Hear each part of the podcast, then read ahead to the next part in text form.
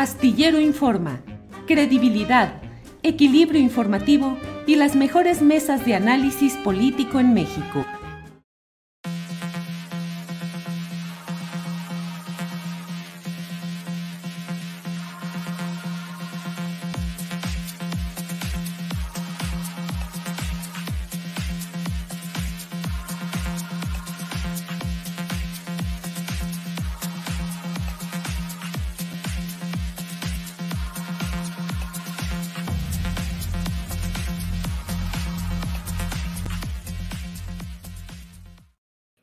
Lunes 13 de marzo, lunes 13 de marzo de 2023 y ya estamos aquí en Astillero Informa. Muchas gracias por acompañarnos en este día en el cual, como siempre, tenemos la información más relevante de este lunes, pero también de cosas, hechos, declaraciones que se van acumulando a lo largo de este fin de semana. Muchas gracias por acompañarnos, como siempre, en esta oportunidad donde le tendremos como siempre información, análisis, debate, lo más relevante del día, de la hora, del fin de semana. Eh, tenemos mucha información y vamos a tener como siempre nuestra mesa de periodismo, entrevistas, de todo en Astillero Informa que aquí arranca y que iniciamos con nuestra compañera Adriana Buentello, que está puesta para compartir la información de hoy. Adriana, buenas tardes. ¿Cómo estás, Julio? Muy buenas tardes. Saludos a todos los que ya están conectados, que tengan un excelente inicio de semana y pues también eh, pues un fin de semana intenso y además con Julio un pues candidato, yo diría eh, Carnal 2.0, un nuevo oh, candidato para el 24, Julio. ¿Candidato quién? De por sí que ya está de, de las corcholatas o de quién, Adriana? Pues te acuerdas de este personaje, este, que era el, el Cachas, ¿no? Que decía en un artículo de Reforma Vascarnal cómo había que hablarle a los trabajadores y que fue compartido por el expresidente de la Coparmex, eh, Gustavo de Hoyos, y que ya se lanzó ya, eh, pues digamos, de ah. manera formal en sus redes sociales. Eh, interesante, pues estos mensajes que está mandando, porque dice, ya estoy hasta la madre de estos políticos, Julio. Pues él es un político, un político desde el flanco empresarial, no solo un político, sino el representante subordinado de los capitales que son los que realmente mandan.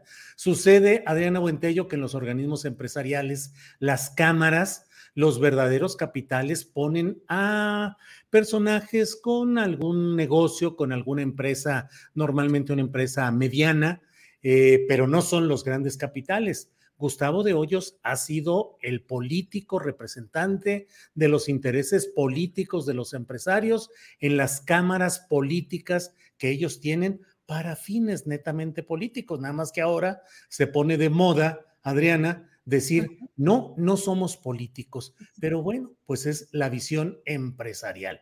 Los mexicanos estamos hasta la madre de los políticos, dice en este video, y yo diría, Adriana, también estamos hasta la madre de los políticos empresarios que usan a otros empresarios para sus fines políticos disfrazados de no políticos, Adriana pues tradición también del Partido Acción Nacional, Julio, que también entre sus orígenes pues tiene esta cuestión empresarial muy, muy arraigada, pero llama la atención, Julio, el hecho de que este personaje también está muy vinculado a estas organizaciones de ultraderecha como el Yunque, que el propio Álvaro Delgado pues también ha, eh, pues revelado en sus libros y en sus eh, artículos y que pues eh, ahora quiere pues no sé si, ¿cómo lo ves tú, Julio? Si en el sentido de esta alianza, pues que también fue impulsor a por México, están buscando alternativas para ver cuál, cuál es la que pega, o si hay pues una separación de, ese grupo y de el Claudio X Gonzalismo. ¿Tú cómo ves, Julio? No, no, no, no, no. Eh, Gustavo de Hoyos es una fachada más del Claudio Xismo. Es decir, es la misma corriente, ellos eh, impulsaron, ellos eh, eh, son el sector empresarial gerencial que está dominando esta alianza de partidos políticos denominada Va por México, que incluye Acción Nacional, al PRI, a lo que queda del PRD, pero la gerencia general y la gerencia de estrategia la tiene Claudio X con sus personajes empresariales como este hombre Gustavo de Hoyos, que además creo, Adriana, que ya comenzó haciendo planteamientos bastante polémicos. Pues polémicos por radicales y sobre todo porque precisamente creo que están muy vinculados o muchos los vinculamos con la extrema derecha. Julio, en este caso de este personaje de Gustavo de Hoyos y la campaña o los videos que ya está comenzando, ya están comenzando a circular en las redes sociales, por ejemplo, plantea, entre otras cosas, eh, él menciona literalmente, Julio, propuestas más drásticas, nuevo acuerdo con los eh, americanos, abrir la frontera sin límites para la inversión, señala que juntos hagamos más negocios y haya chamba chamba, la palabra, Julio, chamba para todos, combatir delincuencia, sobre todo esto que siempre es muy delicado, combatir la delincuencia de manera radical, porque por supuesto que muchos nos puede remitir al calderonismo, eh, evaluar todas las opciones, menciona por ejemplo, la pena de muerte, la cadena perpetua y la extradición automática y la cooperación total con Estados Unidos, que es lo que está justamente en estos días, Julio, eh, pues en la polémica. Y pues ya sabes que también viene, por supuesto, la, pues la parte de la raja política de algunos temas en los que se han montado sin pues ninguna, ningún tipo de prueba más que una fotografía que parece que tendría que el presidente haberle hecho una grosería a una señora, a una persona en la tercera edad y que se montan en esa fotografía para vincular al presidente con el crimen organizado. Y dice Gustavo de Hoyos, yo me voy a sentar a negociar con Biden y no con la mamá del Chapo. Fíjate que es eh, esa corriente del bolsonarismo a la mexicana, del que hemos hablado aquí, del que nos ha platicado la propia Jacaranda Correa, es esa idea de que pues lo que necesitamos es chamba, ¿no? Chamba como sea, que vengan los gringos, el capital extranjero, que entren como sea y donde sea, eh, aprovechando los recursos naturales, estableciendo sus reglas, pero que haya chamba. Es el pensamiento patronal, porque finalmente, pues no, no, no creo que el propio Gustavo de Hoyos, con quien hemos estado buscando una entrevista y esperamos que pronto la tengamos, eh, pues él no puede desligarse del hecho de que es el candidato patronal es decir, su visión política para México es la del patrón. El patrón que busca chambas, el patrón que quiere abrir a los negocios. ¿Qué importa todo lo demás? Lo que importa es que haya negocio y que haya ganancia y que los patrones puedan hacer eh, pues el trabajo en busca del lucro, que es la función esencial del gran capital. Si a eso se le añade lo que luego llaman responsabilidad social, pues qué bueno, pero en lo esencial muchos de ellos lo que buscan es el lucro económico, tener la mayor ganancia posible.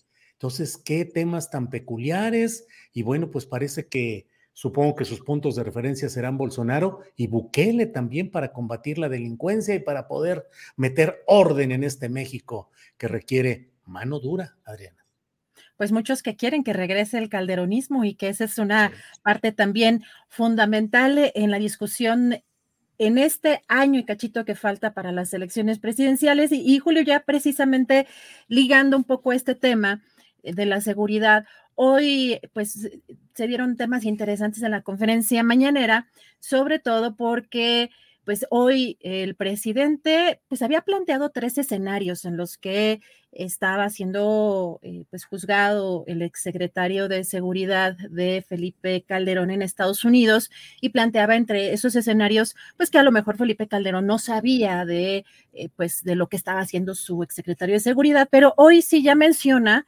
que podría Genaro García Luna ser testigo protegido para disminuir su sentencia, porque su sentencia, el mismo presidente lo menciona, que iría de los 20 años hasta la cadena perpetua, pero ya pues afirma eh, de alguna manera que pues había Felipe Calderón y también Vicente Fox. Si te parece, vamos a escuchar qué fue lo que dijo hoy. Tiene que estar mínimo 20 años en la cárcel hasta pena perpetua. Ese señor posiblemente va a hablar porque va a buscar que le reduzcan los años de cárcel. Y va a decir lo que pues es obvio, es de sentido común, de juicio práctico, de que él informaba a sus jefes, a Fox, a Calderón, y que también tenía vinculación con la DEA y trabajaban de manera coordinada, porque con la DEA y con otras agencias de Estados Unidos echaron a andar, por ejemplo, y eso está demostrado, el operativo rápido y furioso. Vaya, vaya, pues mira nada más, porque ese es el punto, cómo están mezclándose los diferentes aspectos de lo que se refiere al tema de García Luna, de Calderón, de la mano dura, de la lucha contra el crimen organizado y las candidaturas presidenciales. Todo está muy ligado en estos momentos, Adriana. Pues sí, efectivamente, y hay eh, pues también un tema que eh, pues tiene repercusiones, por supuesto, en temas de soberanía y que hoy también el presidente, pues eh, por un lado dijo que México no aceptaba, Julio, amenazas que si siguen presionando va a haber una campaña. Eh, sobre todo ya hemos platicado de estos legisladores, particularmente del Partido Republicano, y que el presidente considera que están en campaña. El fin de semana, Julio Marcelo Brard, en estos eventos que están haciendo las corcholatas, pues dijo que sobre mi cadáver iba eh, a participar el ejército eh, de Estados Unidos en, nuestro país, en, estas, en estos términos que plantean estos legisladores, pero esto fue lo que dijo hoy el presidente, porque además, pues está viajando eh, Marcelo Ebrard a Estados Unidos justamente para reunirse con los cónsules mexicanos. Vamos a escuchar. Y si continúan eh, presionando, pues vamos nosotros a estar informándole al pueblo, porque llegaron al extremo un los legisladores del Partido Republicano de plantear que si no nos alineábamos, igual que el PAN, eh, iba a intervenir el ejército estadounidense en nuestro territorio, nos iban a invadir. Eso es una falta de respeto. Esa amenaza no la aceptamos. Por eso hoy va a estar en Washington el secretario de Relaciones Exteriores de México reunido con todos los cónsules nuestros en Estados Unidos, para informarle a los mexicanos que viven, que trabajan en Estados Unidos y a todos los latinoamericanos y también a los estadounidenses de la manera alevosa, prepotente en que actúan estos legisladores. Y informar también de lo que estamos haciendo de que es falso, de que no estemos nosotros atendiendo el problema. Al contrario, si no actuáramos como lo estábamos haciendo, México sería un infierno, porque estaría en manos de la delincuencia de cuello blanco y de la delincuencia organizada. Habría como lo hubo en el tiempo de Calderón un narcoestado y eso ya no existe. Pues es eh, el presidente de la República ha mantenido un tono proporcional a lo que se está haciendo y diciendo desde algunos ámbitos de Estados Unidos. Eh, es eh, correcto el que haya esa defensa, eh, Marcelo Ebrard envió hoy un tuit muy peculiar donde decía, vamos a defender a México.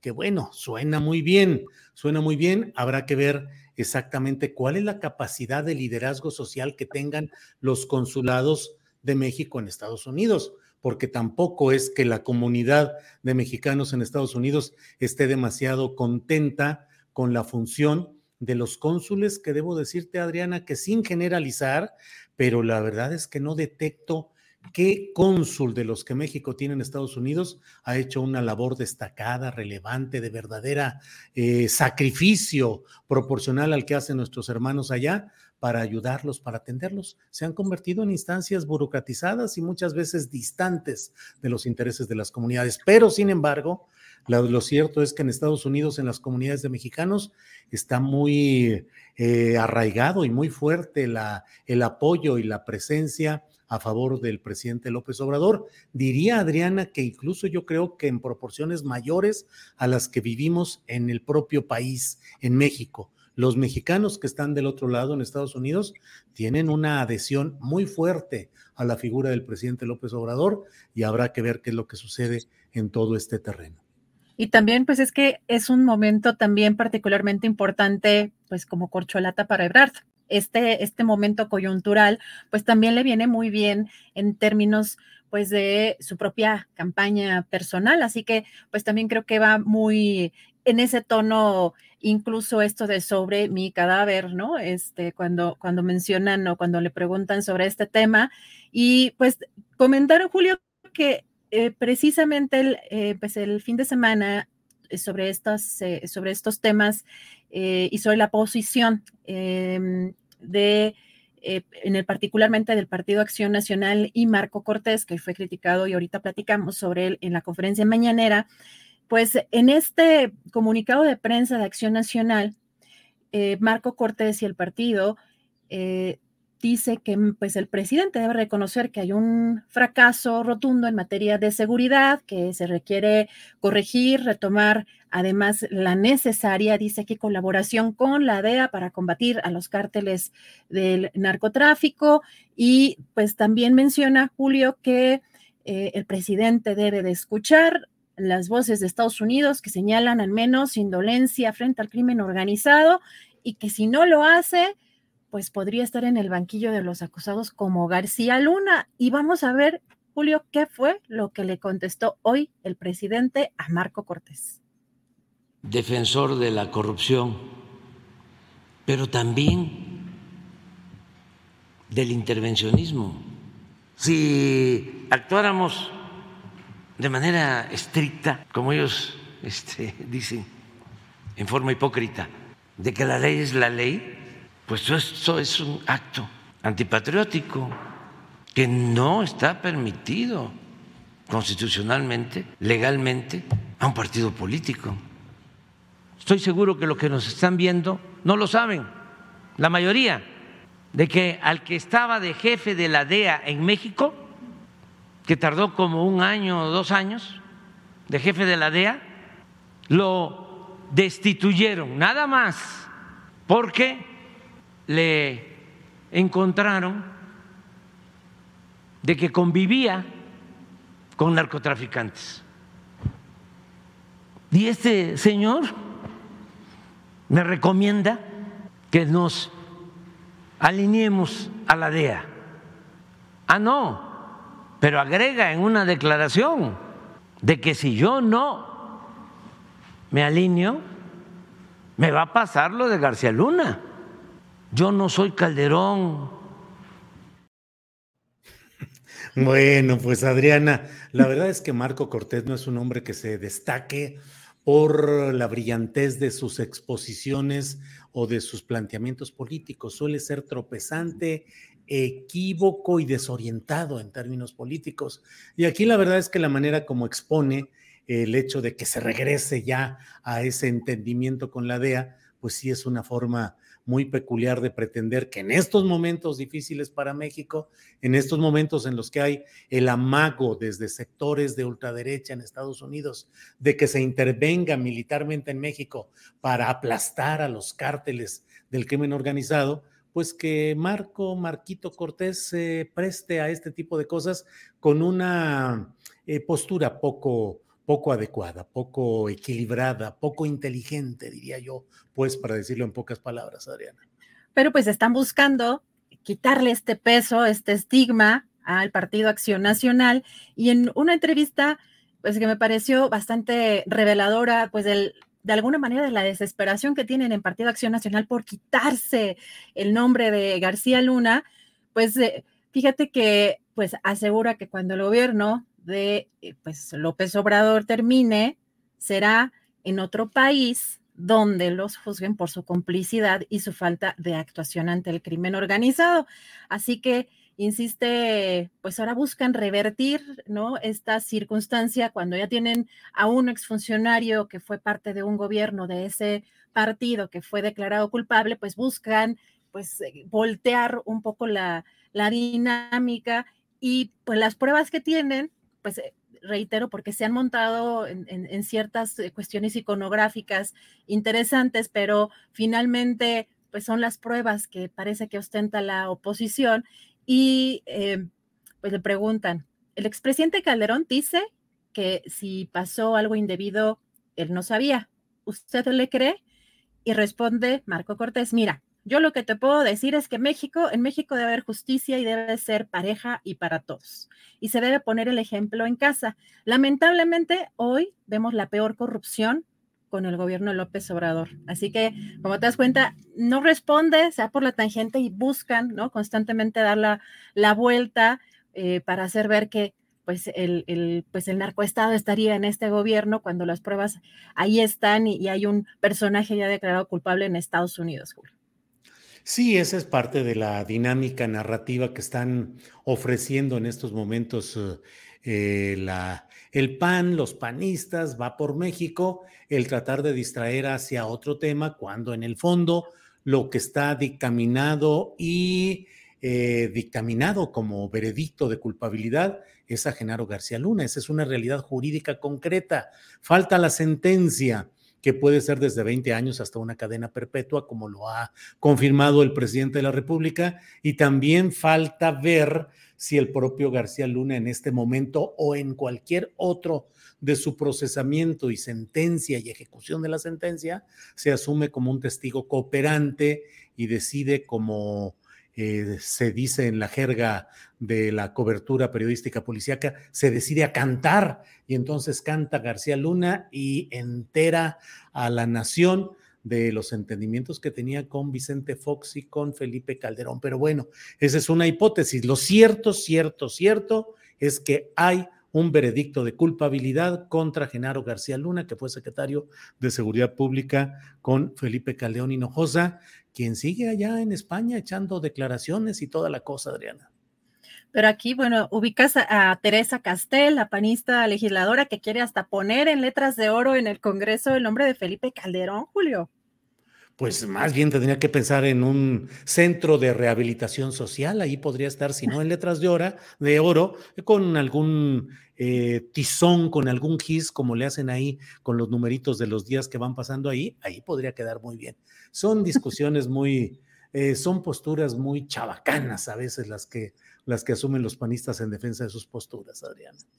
Así es, Julio. Y pues cambiando un poquito de tema, el, pues bueno, el presidente hoy responde ante los señalamientos, sobre todo de la defensa eh, de Ovidio Guzmán, el hijo del Chapo, de que no es él. Vamos a escuchar lo que dijo hoy el presidente.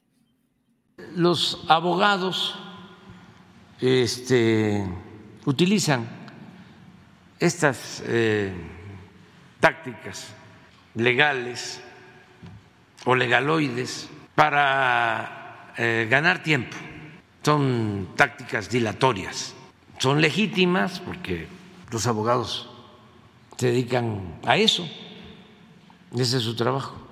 Pero desde luego, eh, sí se trata de Ovidio, nuestros adversarios dicen que no es Ovidio, los conservadores y sus voceros. Pues ahí están también con esa, es una treta que están tratando de implantar los abogados para alargar el asunto y que haya toda esa discusión y que si no es que no diga que Ovidio no es Ovidio, sino que Ovidio no es la persona que están buscando, que se llama Ovidio, pero en fin, un enredo de los que son muy típicos de los abogados para tratar de prolongar la estancia de Ovidio Guzmán en México y que no sea extraditado. Pero bueno, pues el presidente de la República señala de manera clara que no hay tal suplantación de identidad, porque siempre eh, vuelan esas, eh, esas versiones, Adriana, de que si Amado Carrillo no murió en una operación estética, sino que fue la treta para zafarse a, asumir una nueva identidad y pelarse a disfrutar de los montones de millones de dólares habidos durante sus andanzas criminales. Ahora también está esa versión de lo de Ovidio en casi, casi como de título de telenovela, Adriana. Ovidio no es Ovidio. Ovidio dice que no es Ovidio. Así, es, Así es, Julio. Oye, no sé si te parece. El viernes tenía yo un segmento, eh, pues cuando el presidente eh, se refirió a esta marcha que estaban organizando para defender a militares, a, a integrantes del ejército, pues de la cual desconfiaba. tenemos este segmento eh, pues preparado para antes de entrar con la entrevista con el colega Juan Belidías. ¿Te parece si, si vemos ese segmento? Creo que sí la tiene preparada, no sé si, si mm, lo tiene listo eh, Andrés y te dirá, porque sí lo, lo tenía. Sí, sí, sí, Perfecto, entonces vamos a ver si lo podemos ver en lo que entra Juan. Aprovecho para informar de que esa marcha que están convocando tiene propósitos nada justos, sanos, que supuestamente es para defender al ejército. No. Y que este, nadie se deje engañar que eso puede estar inclusive promovido por la misma delincuencia. Creo que va a ser el domingo. Aprovecho, porque no vaya a ser que se reúnan, que haya violencia para terminar culpando a las Fuerzas Armadas. No hay eh, ningún descontento al interior de las Fuerzas Armadas. Al contrario, están actuando con profesionalismo, con disciplina. Pues sí, vaya que ha sido muy peculiar esta marcha de los militares, Adriana Buentello, porque pues se ha realizado en varias ciudades con una con poca presencia, porque la verdad, pues es difícil que haya las manifestaciones de personal de una corporación obligada a la disciplina, al silencio, a, a, la no expresión pública como es la de los militares. Es delicado el tema porque usualmente no se, en los países donde comienza esta efervescencia en los ámbitos militares, puede prestarse, aún proviniendo de una postura noble, genuina y legítima como es la de defender mm, la inocencia de militares procesados o bien la posibilidad de que se les esté enviando a misiones que sean muy difíciles de cumplir porque los exponen en demasía a las consecuencias de violencia de los opositores o de los del crimen organizado que no pueden responder adecuadamente. Más allá de esa discusión que la podemos poner en algún terreno, está la otra parte que es eh, la posibilidad de que este tipo de expresiones puedan ser infiltradas o utilizadas por intereses, sobre todo hoy que tantos intereses extranjeros están puestos con el ojo alerta a lo que está sucediendo en México. Eh, las movilizaciones de quienes han pedido que haya respeto a los derechos humanos y que haya atención a las exigencias de justicia al interior del eh, ejército no han tenido buen fin. Recordemos que el propio general Gallardo, José Francisco Gallardo, ya fallecido, pasó largos años en la cárcel por haber solicitado solamente que hubiera un um, ombudsman, un defensor de los derechos humanos. Así es que, pues resulta complicado todo ese tema, Adriana. Julio, yo no sé si tú veas si tú ves una diferencia, pues eh, desde lo que pasó con el general Cienfuegos, pues un cambio, eh, digamos, en el discurso del presidente y en, las, en la delegación de poder de, y de ciertas tareas al ejército, como un antes y un después, pero pues sí llama la atención esta movilización que el propio presidente, pues de la que el propio presidente desconfió y, y pues que pues llamó de alguna manera a no, pues a no sumarse. Pero si te parece, analicemos el tema con Juan Belerías y regresamos en un ratito con más información de Felipe Calderón en España. Muy bien, Adriana, regresamos. Gracias. Es la una de la tarde con 30 minutos, la una y media, y vamos de inmediato con nuestro compañero Juan Vélez Díaz, eh, periodista, autor de varios libros sobre las Fuerzas Armadas, especialista en estos temas del ejército y director regional de la Organización Editorial Mexicana en Sinaloa. Juan, buenas tardes. Hola Julio, ¿qué tal? Buenas tardes. ¿Hace cuántos pescados al astillero no te veo? Así es, Juan Vélez Díaz, tenemos. Sinaloa, tu auditorio supo de tus. Qué buen trabajo hiciste. La verdad hay que decirle a tu auditorio que viste hacer la vida de Ohuira. Me gustó mucho, pude revisarlo ahí en redes y la verdad, muy representativo de la problemática social que existe en nuestro estado de Sinaloa. Y pues bueno, aquí estamos, 12.30 puntuales, tiempo del Pacífico. Muy bien, Juan, gracias. Gracias, la verdad es que nos la pasamos muy bien, entre otros temas gracias a la posibilidad de platicar contigo, con otros periodistas, caricaturistas, especialistas en asuntos de lo que está sucediendo por allá y comiendo muy sabroso. Pero entrando, ahora sí que como lo dicen, entrando al tema, Juan Vélez ¿qué opinas de lo sucedido en esta marcha de ayer? de familiares o personas relacionadas con las Fuerzas Armadas en esta protesta que fue principalmente en la Ciudad de México, pero también en otras partes del país. ¿Hay verdaderamente molestia o inconformidad en segmentos de familiares o de gente de las Fuerzas Armadas respecto a lo que se está haciendo actualmente en la lucha contra el crimen organizado? Sí, desde luego, esto no es nuevo, Julio. Ya viene, eh, pues prácticamente desde el primer año del gobierno de Andrés Manuel López Obrador. Es un descontento natural, por decirlo de alguna manera, y por natural me refiero, pues cuando hablamos de este tipo de protestas, del papel de los militares.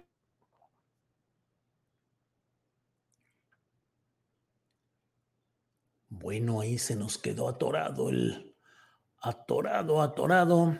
Ahorita vemos que cómo seguimos con Juan Vélez Díaz. Eh, ya sabe usted que siempre el internet nos mete gol en todo esto. Eh, como no, vamos a ver. Por aquí hay algunos comentarios que vamos viendo junto con ustedes. Eh, cantos para marchas promilicos, pega, pega, pega sus. Eh, es lo que dice por aquí. Eh, y tomarle fotos a todas las conchas, mariscos, almejas que se consume en oír a platillos regionales. Pues no, no les tomé fotografía, pero sí disfruté, debo decir la verdad. Estuvimos en un lugar de una comida sabrosísima, en un lugar increíble donde se han llegado a surtir hasta, ahí está ya Juan Díaz, ahí está ya. Juan, se nos fue el internet, estabas apenas empezando diciéndonos que sí es así en algunos segmentos de familiares, de personal de las Fuerzas Armadas. Sí, eh, lo que decía, es un proceso de desgaste del uso de la Fuerza Armada como policías, y lo cual ahí radica un conflicto que no es de este sexenio, ¿eh? Viene desde por lo menos el sexenio de Vicente Fox, en donde pues eh, parecería que los gobiernos, incluyendo el actual, pues eh, se les acabó la fórmula en el tema de la seguridad pública, empleando a la Fuerza Armada para resolver problemas que tienen que ver con rezagos de hace muchísimo tiempo, ¿no? Es una crisis que, es, eh, digamos, continuidad de sexenios previos en el sentido de que pues los soldados no están preparados para labores policíacas. Y el mejor ejemplo es que siempre surge este conflicto entre la violación a los derechos humanos de los militares en labores de seguridad pública en distintas partes del país y con lo que ocurrió en semanas recientes en Nuevo Laredo es uno de los últimos ejemplos. Pero también es la falta de una institución policial civil que haga labores precisamente de prevención y de investigación. Sí, lo, ocurrido en Nuevo Laredo con estos militares, donde se viralizaron los videos eh, que están pues con, un grupo de civiles que están protestando por lo que ocurrió durante la madrugada y el reporte que se tiene documentado de cinco civiles muertos eh, en aparente este, ejecución extrajudicial, como lo documentan algunas ONGs y como se ha dicho en distintos medios, pero también sobre esa versión de lo que en esa zona, eh, particularmente en esa colonia, lo que ha ocurrido en años anteriores, ¿no? Sí es, es un poco complejo, Julio, en virtud de que chocan las, las versiones en cuanto a los sucesos que siempre ocurren en, Tamaulipas, no solamente en Nuevo Laredo. Y vamos a lo de ayer. Lo de ayer es una acumulación sí, de agravios del comandante supremo hacia sus tropas. El último que yo recuerdo que me causó mucho impacto eh, en hace el año pasado que estuve en la Ciudad de México, pude reunirme con familiares de gente de la Marina eh, hijos de almirantes, por ahí me comentaron de lo que pasó con la muerte de los oficiales, muchos de ellos, varios de ellos eh, eh, condecorados, reconocidos, y que murieron en el accidente de helicóptero tras la captura de Rafael Caro Quintero. El presidente no se paró en el sepelio. ¿sí? Y eso causó un agravio a pues a las tropas de, mar, ¿no? Eh, que el, tu comandante supremo tenga esa actitud frente a militares que dieron la vida en una operación donde le, ganó votos al gobierno el hecho de la captura de Rafael Caro Quintero, ¿no? En la prensa nacional e internacional. Pero sí el agravio eh, es una acumulación de sucesos que han venido, ¿no? Entonces, digamos, lo que hemos publicado en, mi columna eh, hace tiempo ya es eso, de que los familiares de los militares están muy molestos, muy desencantados con la actitud que ha tenido el presidente en esta retórica mal llamada política de seguridad de abrazos no balazos, que ya está pues causando y pasándole factura al cuarto año de gobierno, ¿no, Julio? Juan, y las opiniones se dividen en este tema de quienes eh, consideran pues que hay que la marcha de ayer o las marchas de ayer son protestas legítimas de familiares, de personal preocupado por eh, sus familiares que están en acción en las Fuerzas Armadas y quienes dicen que no, que es una infiltración del crimen organizado como sucede en otros lugares donde se dice que el propio, los propios cárteles financian e impulsan a grupos de ciudadanos para que hagan protestas y para que procuren que las Fuerzas Armadas no interfieran en el accionar de los militares. ¿Qué opinas, Juan?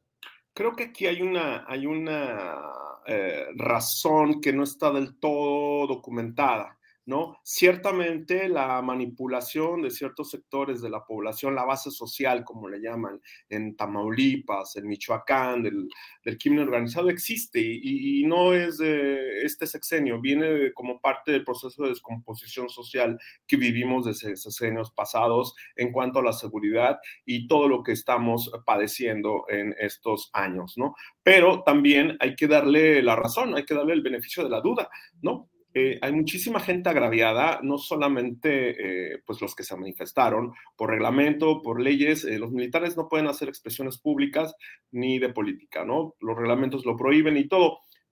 la mayoría de las personas que estuvieron ayer en las calles, en la mitad de los estados, según leí en la prensa nacional, en 15 estados tuvieron alguna, alguna ciudad protesta de familiares o simpatizantes o algunos militares retirados, eh, tiene de fondo esto, Julio, es la falta sí, de una actitud del comandante supremo y del alto mando hacia lo que viene a ser el proceso de desgaste del uso de la Fuerza Armada como policía. Ahí radica uno de los principales problemas y que es una continuidad del sexenio de Felipe Calderón, ¿sí? Y del sexenio de Enrique Peña Nieto. ¿Sí? El presidente Andrés Manuel López Obrador, frente a esta realidad, no puede cambiarla porque él mismo se encargó de exacerbarla, ¿sí? Como buen político, esta es una actitud de un político que no tiene que ver nada con izquierda, se identifica más con una actitud de un régimen de derecha, militarizar toda la vida pública, ¿sí? Desde el reclamo que ayer escuché, viendo los, los, reportes en redes, era no somos albañiles, no somos administradores, etcétera, etcétera. Entonces, vamos, el, el, hecho de, que el presidente descalifique, o como lo hizo el viernes, esta manifestación pública, tiene un, algo de, razón, ¿no? Pero no es el todo. ¿Sí? Hay muchísima gente que está a, disgusto, que está inconforme y que no lo puede decir públicamente. ¿Sí? Es una olla de presión que se ha venido acumulando precisamente por lo que mencioné desde un principio, ¿no? Es ya el proceso de desgaste de la Fuerza Armada en labores policíacas. Ese es el fondo del asunto porque de ahí brinca el tema de la violación a los derechos humanos. Julio. Juan, em, dentro de lo que estamos viendo, hay también la preocupación de que este tipo de movilizaciones inusuales relacionadas con protestas de las Fuerzas Armadas puedan ser utilizadas por factores externos, específicamente por factores políticos de Estados Unidos que están ansiosos de encontrar resquicios para intervenir en México. En otros países donde ha habido gobiernos de cierta característica ideológica y política, a veces se ha incentivado la protesta desde el segmento militar para intentar golpear o dar golpe abiertamente a esos eh, dirigentes políticos. ¿Ves un camino abierto en las Fuerzas Armadas de México para un intento así? No, Julio, no, porque nuestra realidad es completamente distinta, ¿no? Hay que entender cuál es la naturaleza de las Fuerzas Armadas en su vinculación con los valores nacionales. Es decir, esto le costó muchísimo tiempo al país, prácticamente desde el triunfo del grupo eh, pues de, militares sonorenses en la revolución, eh, el proceso que hubo de, desmilitarización del poder civil y las concesiones, que ese es un poco el fondo también de esta discusión contemporánea, las concesiones, los fueros que ha tenido la Fuerza Armada, ¿no? Eh, recordemos cómo nace el, régimen eh, presidencial, el presidencialismo mexicano con Miguel Alemán Valdés y las concesiones que se le dan a las Fuerzas Armadas, es decir, la creación del Estado Mayor Presidencial, que ya no existe en, en el papel, en la práctica, pero que cuyos elementos están ahí como seguridad de alto nivel, como se requiere para las labores de un jefe de Estado, como también está en el asunto de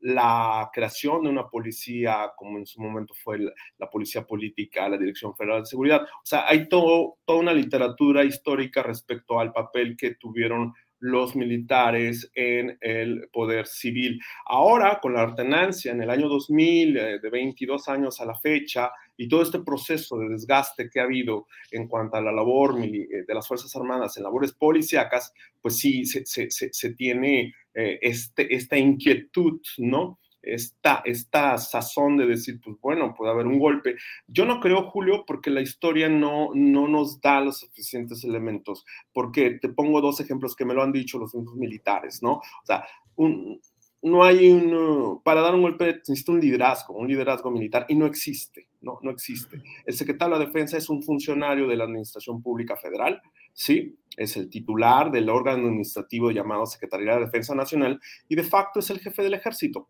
¿sí? Pero te lo digo honestamente, el, el, asunto clave es entender cuáles son las funciones de las instituciones de Estado, aquellas que sobreviven al cambio sexenal, porque son eso, instituciones de Estado. Más allá del servicio exterior, existen servidores públicos de carrera que estudian todo lo que tiene que ver con las políticas de relaciones exteriores de nuestro Estado, el Estado mexicano, igual con las Fuerzas Armadas, ¿no? Entonces es gente preparada para lo que ellos saben hacer y una de las cosas que sí le confiere la Constitución al presidente es el uso de la Fuerza Armada para labores que se requieran.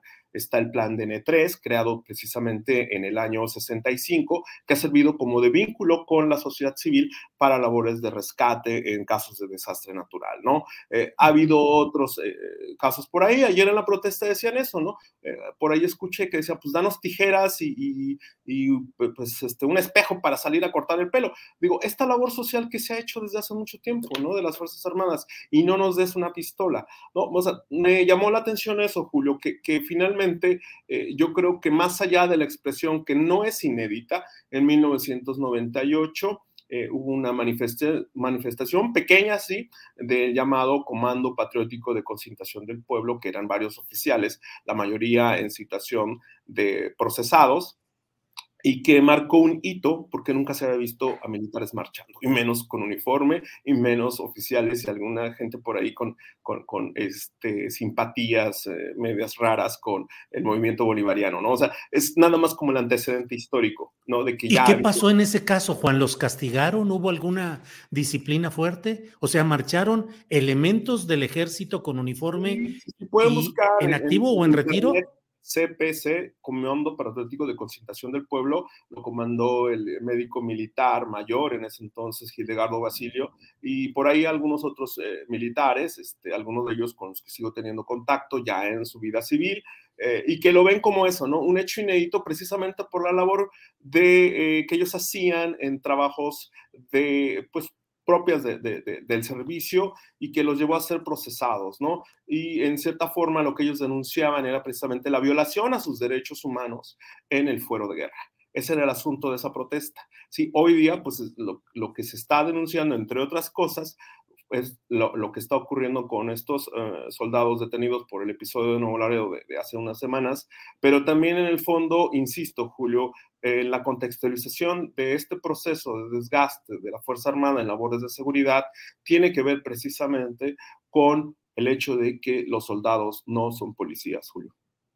Juan, la élite de las Fuerzas Armadas mexicanas, eh, sé que hay que diferenciar lo que es Defensa Nacional y lo que es Marina, pero la, las élites están gratificadas y contentas con lo que se está haciendo como ellos, receptores de un apoyo, de encargos administrativos, de administración de empresas. Esa élite está bien ah, eh, contenta o gratificada con la actual administración o también hay fisuras o ciertas resistencias dentro de la élite?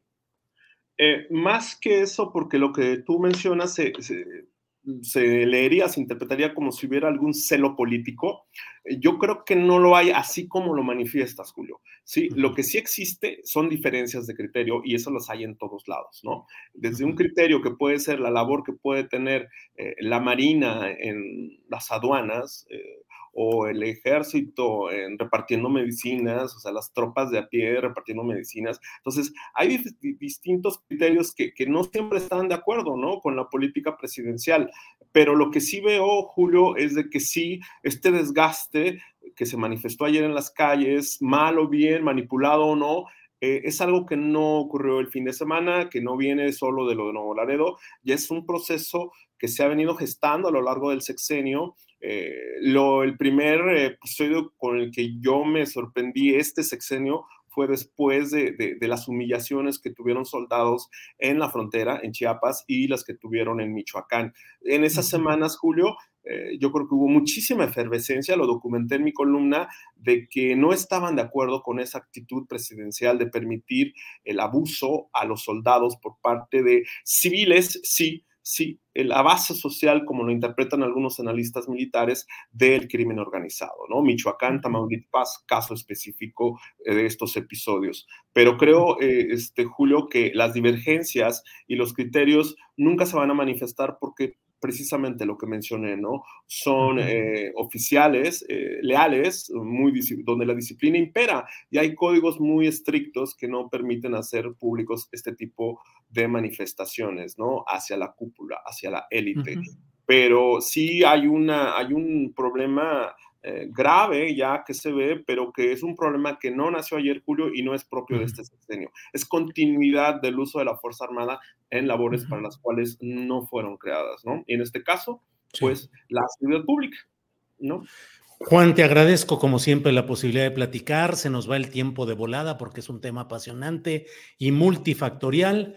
Eh, nos quedan un par de minutitos y me atrevo a preguntarte, eh, ¿ves un cambio creciente de la política de seguridad eh, y combate al narcotráfico en México a partir de las presiones recientes de Estados Unidos? No, Julio, porque son, en de cierta forma, en el Capitolio y en el Senado de, Estados Unidos, pues están al cuarto para las 12 para un proceso electoral, ¿no? La, posible eh, pues, reelección de Joe Biden y, el creciente liderazgo por ahí de un par de personajes del Partido Republicano. Estamos entrando en esa dinámica con nuestros vecinos, pero también creo, Julio, que nosotros, como, como, país, tenemos una historia, una historia de interdependencia, de convivencia, y ojo, Julio, que eso es algo bien importante que está alejado de las discusiones que yo veo en la arena pública, ¿no? Nosotros eh, tenemos una serie de convenios y de acuerdos dentro del Telecan, dentro de los pues, acuerdos que se han ido firmando en los últimos eh, sexenios, en donde sí hay vínculos muy fuertes, ¿no? Y el tercer vínculo, que es el de las Fuerzas Armadas, más allá del económico y del político, es algo que no eh, se dio de la noche a la mañana. Fue un proceso que fue desarrollándose y evolucionando conforme se fueron afianzando estos vínculos. Entonces, el asunto injerencista, yo sí te puedo decir, Julio, porque me consta, si hay alguien, em, eh, si, si hay alguien que sean muy nacionalistas, son las Fuerzas Armadas y creo que el asunto injerencista dentro de las instituciones eh, de Fuerzas Armadas, Marina, Fuerza Aérea y Ejército, sí se vela de una manera muy celosa y, pues bueno, se, puede ver, ¿no? O sea, ahora que tú estuviste aquí te comenté, o sea, la gran cantidad de información que hay en Guacamaya, que no todo es publicable, que no todo es este, nota en términos periodísticos, sí es un registro bien importante de cómo se ha dado este vínculo con las Fuerzas Armadas, con el Pentágono y con las Fuerzas Armadas de Canadá. Entonces, y con eh, Sudamérica, desde luego. Entonces, creo que así, aquí, Julio, no, no se ha dicho mucho, no se ha discutido demasiado, pero eh, más allá de la labor injerencista que siempre ha existido, existen mecanismos de entendimiento eh, son mecanismos de, entre, los gobiernos que van más allá de los sexenios y que se han ido estableciendo conforme el paso de los, de los años, ¿no? Entonces, este vínculo muy fuerte es un vínculo que, pues bueno, por razones históricas y más que nada geopolíticas, pues siempre vamos a tener presente, Julio. Sí. Juan, pues te agradezco mucho esta oportunidad de platicar. Te mando un saludo hasta Sinaloa, a los amigos y compañeros de por allá igualmente. Y bueno, pues seguiremos en contacto, Juan. Sí, oye, mi vecino Víctor se quedó con ganas de, verte. Tienes muchísima gente que decirle a tu auditorio. En Sinaloa tienes muchos seguidores, Julio. Y tú fuiste, o sea, eres muy modesto, pero hay que decirle a tu auditorio que fuiste bien recibido y todo el mundo quería tomarse la foto contigo. ¿eh? bueno, le decimos un saludo a Víctor, ¿no? Ahora sí, como decían, Así es. Mándale un saludo a Víctor para que no se sienta. Saludo a Víctor y saludo a Mazatlán, a Culiacán, a Huira, a los Mochis, Topolobampo, a todos los lugares de por allá. Gracias, Juan, y seguiremos en contacto. Buen día, Julio. Igual, hasta pronto. Es la una de la tarde con 52 minutos. Hemos recorrido unos minutos nuestra programación habitual, en la cual usted sabe que platicamos siempre con Jacaranda Correa y luego con Claudia Villegas. Lo vamos a hacer a partir de este momento, cuando entramos justamente con mi compañera Jacaranda Correa, que los lunes nos ayuda a remover las neuronas. Nada de San Lunes neuronal. No hacemos San Lunes, sino todo lo contrario. Le entramos directito. Jacaranda Buen lunes, buenas tardes. Hola, mi querido, eh, ¿cómo estás, mi querido Julio? Pues sí, nada de, San Lunes neuronal. Aquí hay que empezar a, mover este todo el tiempo desde, desde que da las primeras horas de, este lunes, del comienzo de la semana, querido Julio. Así es, Jacaranda. ¿De qué nos quieres hablar en esta ocasión, Jacaranda? Bueno, pues mira, este, mi querido Julio, creo que así como se señalan cosas eh, equivocadas y, y, bueno, pues siempre estamos vigilando, ¿no? Que, que, el gobierno cumpla con sus compromisos o con lo que le promete a la ciudadanía. Creo que hay, hoy quiero hablar de algo que me parece que es muy importante, trascendente, Julio, que mm, no es, no, no, no es todavía una batalla ganada, pero me parece que lo que ha hecho este gobierno, el gobierno de Andrés Manuel López Obrador, y que tiene que ver con pues soberanía alimentaria, soberanía del campo, cómo producir eh, con una nueva mentalidad o con un nuevo chip, me parece que es fundamental señalar que eh, ha sido muy importante el decreto que, se ha publicado hace algunas semanas, de 13 de febrero concretamente, sobre el tema de la prohibición para consumo em, humano de tanto el maíz transgénico como del, glifosato, ¿no? Y este mm, eh, decreto, Julio, que plantea que para el 31 de marzo del 2024, o sea, dentro de un año, el país deberá de estar libre em, de, este consumo de, de estos dos, tanto el maíz transgénico como del glifosato, en su totalidad. Y a grandes rasgos, aunque todavía el, el decreto no está al 100% como muy claro en las fechas, pues prohíbe el uso del maíz transgénico para alimentación humana y su em, reducción gradual en uso industrial y agrícola, y también revoca y se abstiene de dar permisos para la liberación de semillas de maíz transgénico en cualquier parte del, territorio mexicano. Y bueno, Julio, este, este, decreto ha generado una enorme polémica, ha sido una cosa tremenda porque ha habido incluso confrontaciones dentro de la propia 4T, dentro del gobierno de Andrés Manuel López Obrador, el propio secretario de, Agricultura, este, Villalobos, ha escrito y ha mantenido abiertamente una postura ahora y desde hace varios años em, en un desacuerdo con esta medida, señalando que no está claro de que realmente haya un impacto a la salud y, eh, en, el, y en el tema agropecuario por el uso del transgénico y del glifosato. Por eso creo que tiene un gran valor, Julio, que por fin el, presidente se haya mantenido duro, ¿no? Y haya publicado ese decreto, no es cualquier cosa. Em, esto ya llegó a, a, confrontaciones, no sé si tú te acuerdas, dentro del gabinete, como decía yo, y a la renuncia de quien, de quien eh, fue secretario del Medio Ambiente y Recursos eh, Naturales de la Semarnat, Víctor Toledo, ¿te acuerdas que renunció por ser amenazado de muerte porque le fueron a echar un polvo allá a su azotea, que bueno, después eh, fue toda una polémica diciendo que si era glifosato o no era glifosato, pero bueno, todo esto lo llevó a renunciar porque en el 2019 ya había frenado eh, la importación de un cargamento, miles de toneladas de glifosato, bajo lo que él llamaba el principio precautorio, es decir, una figura legal que ante el desconocimiento de, de los daños, pues debía de suspenderse mientras esto se resolvía y se le fueron a la yugular, este Julio, por eso digo que no es cualquier cosa, lo demandaron seis embajadas y lo ha seguido diciendo en, en, ocasiones recientes el propio Toledo, la de Estados Unidos y particularmente la de Alemania, porque claro, las seis empresas que de las seis empresas que monopolizan el mercado de los transgénicos y del glifosato particularmente, pues son este, alemanas, Julio. De hecho, cuando Toledo había detenido ese, ese cargamento y se puso muy duro. En ese momento, Bayer Monsanto, que es esta, esta fusión y es una de las empresas que monopolizan, tenían ya demandas en varios países, como 31 ciudades en Estados Unidos y otras tantas, Argentina, Escocia, España, Nueva Zelanda, y en otros 18 países estaba ya restringido el, de forma parcial el uso del, del glifosato.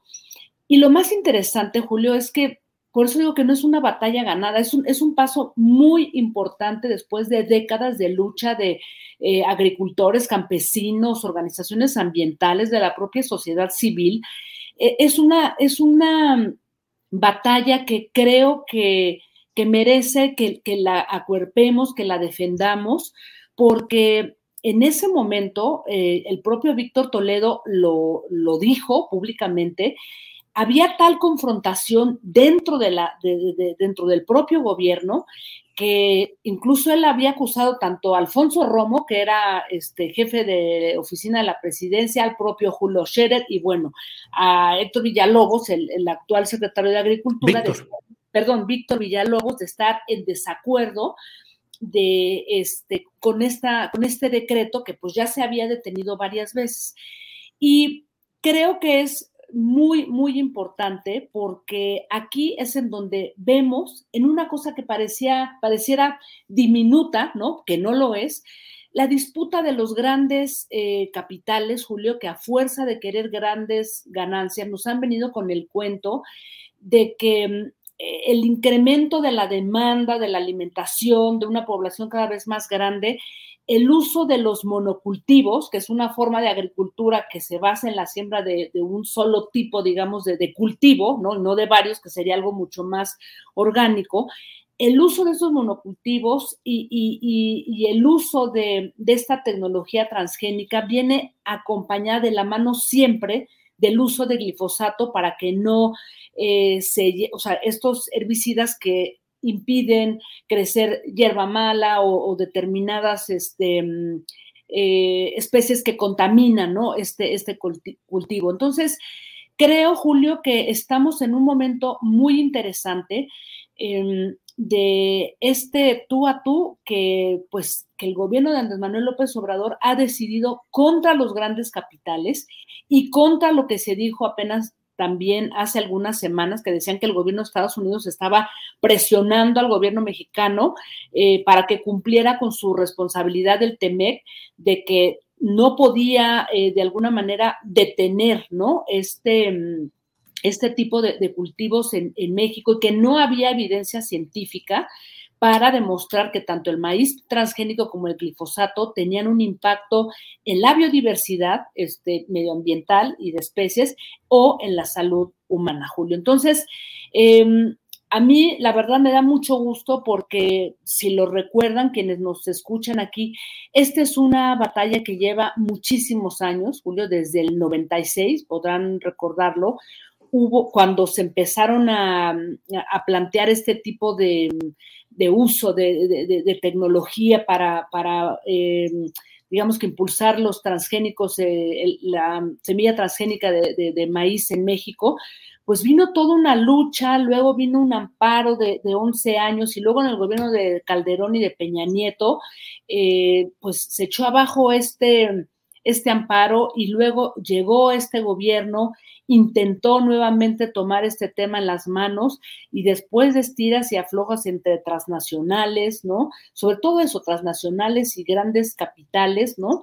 Eh, la propia academia, porque hay académicos que están ahí metidos, medios de comunicación, pues creo que eh, el gobierno de Andrés Manuel López Obrador y particularmente el, presidente pues se ha mantenido firme y creo sin duda que este es un gran acierto y habrá que ver hasta dónde se llega pues con este tema, Julio, que de pronto se nos pierde, eh, pues en medio de tantos temas, ¿no? De, de, de tantas batallas que hay al interior de, bueno, que, que tenemos que, que lograr y, y, alcanzar. Y esto de, del maíz transgénico me parece que es un punto a favor de este gobierno. ¿Cómo ves, querido Julio? Eh, totalmente de acuerdo, Jacaranda, con las contradicciones propias de un equipo de trabajo, el gabinete que es... Eh, eh, representa diversos eh, grupos de interés que han convergido en el apoyo al presidente López Obrador desde la elección. La presencia, lo hemos dicho, de Víctor Villalobos como secretario de Agricultura, desde mi punto de vista, ha sido una gestión nefasta, con más puntos oscuros o negativos que positivos, y es la representación de los intereses de Alfonso Romo, que es el verdadero jefe político del secretario de Agricultura, Víctor Villalobos, y que fueron quienes le hicieron la guerra para echar fuera al, a, al secretario eh, Víctor Toledo, que era quien, mm, como un hombre de historial de defensa del medio ambiente, pues se mantenía firme en este apoyo, pero el presidente de la República se ha puesto por encima de todo esto y su defensa eh, de este tema del glifosato también coincido, Jacaranda, que es un acierto, veremos hasta dónde llega, veremos cuáles son los riesgos en el, los tribunales del TEMEC, las presiones de los gringos que están por todos lados, Jacaranda. Así es, querido Julio, y pues sí, ciertamente como tú dices, o sea, este es un, este es un gobierno que, que viene de una fuerza de un gran movimiento en donde convergen diversos este, intereses, eh, mentalidades, y, y, esto yo creo que es un botón de muestra, lo, de, lo que ha ocurrido con el maíz transgénico, un pequeño botón de muestra de lo que ocurre en otros terrenos en donde se debate y donde me imagino que pues que no hay un, un, un acuerdo, eh, o sea, no, no hay ideas comunes, ¿no? Sino divergencias, y creo que es eso, ¿no? Un, un granito, un pequeño, un, una muestra, un pequeño botón de muestra de lo que ocurre dentro de este gobierno y bueno, pues cómo se ha mantenido firme este, el gobierno de Andrés Manuel López Obrador, pero habrá que ver qué sigue, Julio, porque esto, repito, sí. no es una batalla ganada, se le van a venir encima otra vez sí. las transnacionales, Monsanto, Bayer, y bueno, pues si ya demandaron a Víctor Toledo y, y lo amenazaron sí. de muerte, pues imagínate lo que no se puede esperar. Pero pues bueno, hay que estar pendiente y me parecía que era un tema importante, ¿no? Por, por lo que significa y lo que representa en muchos niveles. Sí, sí, claro que lo es. Jacaranda, muchas gracias.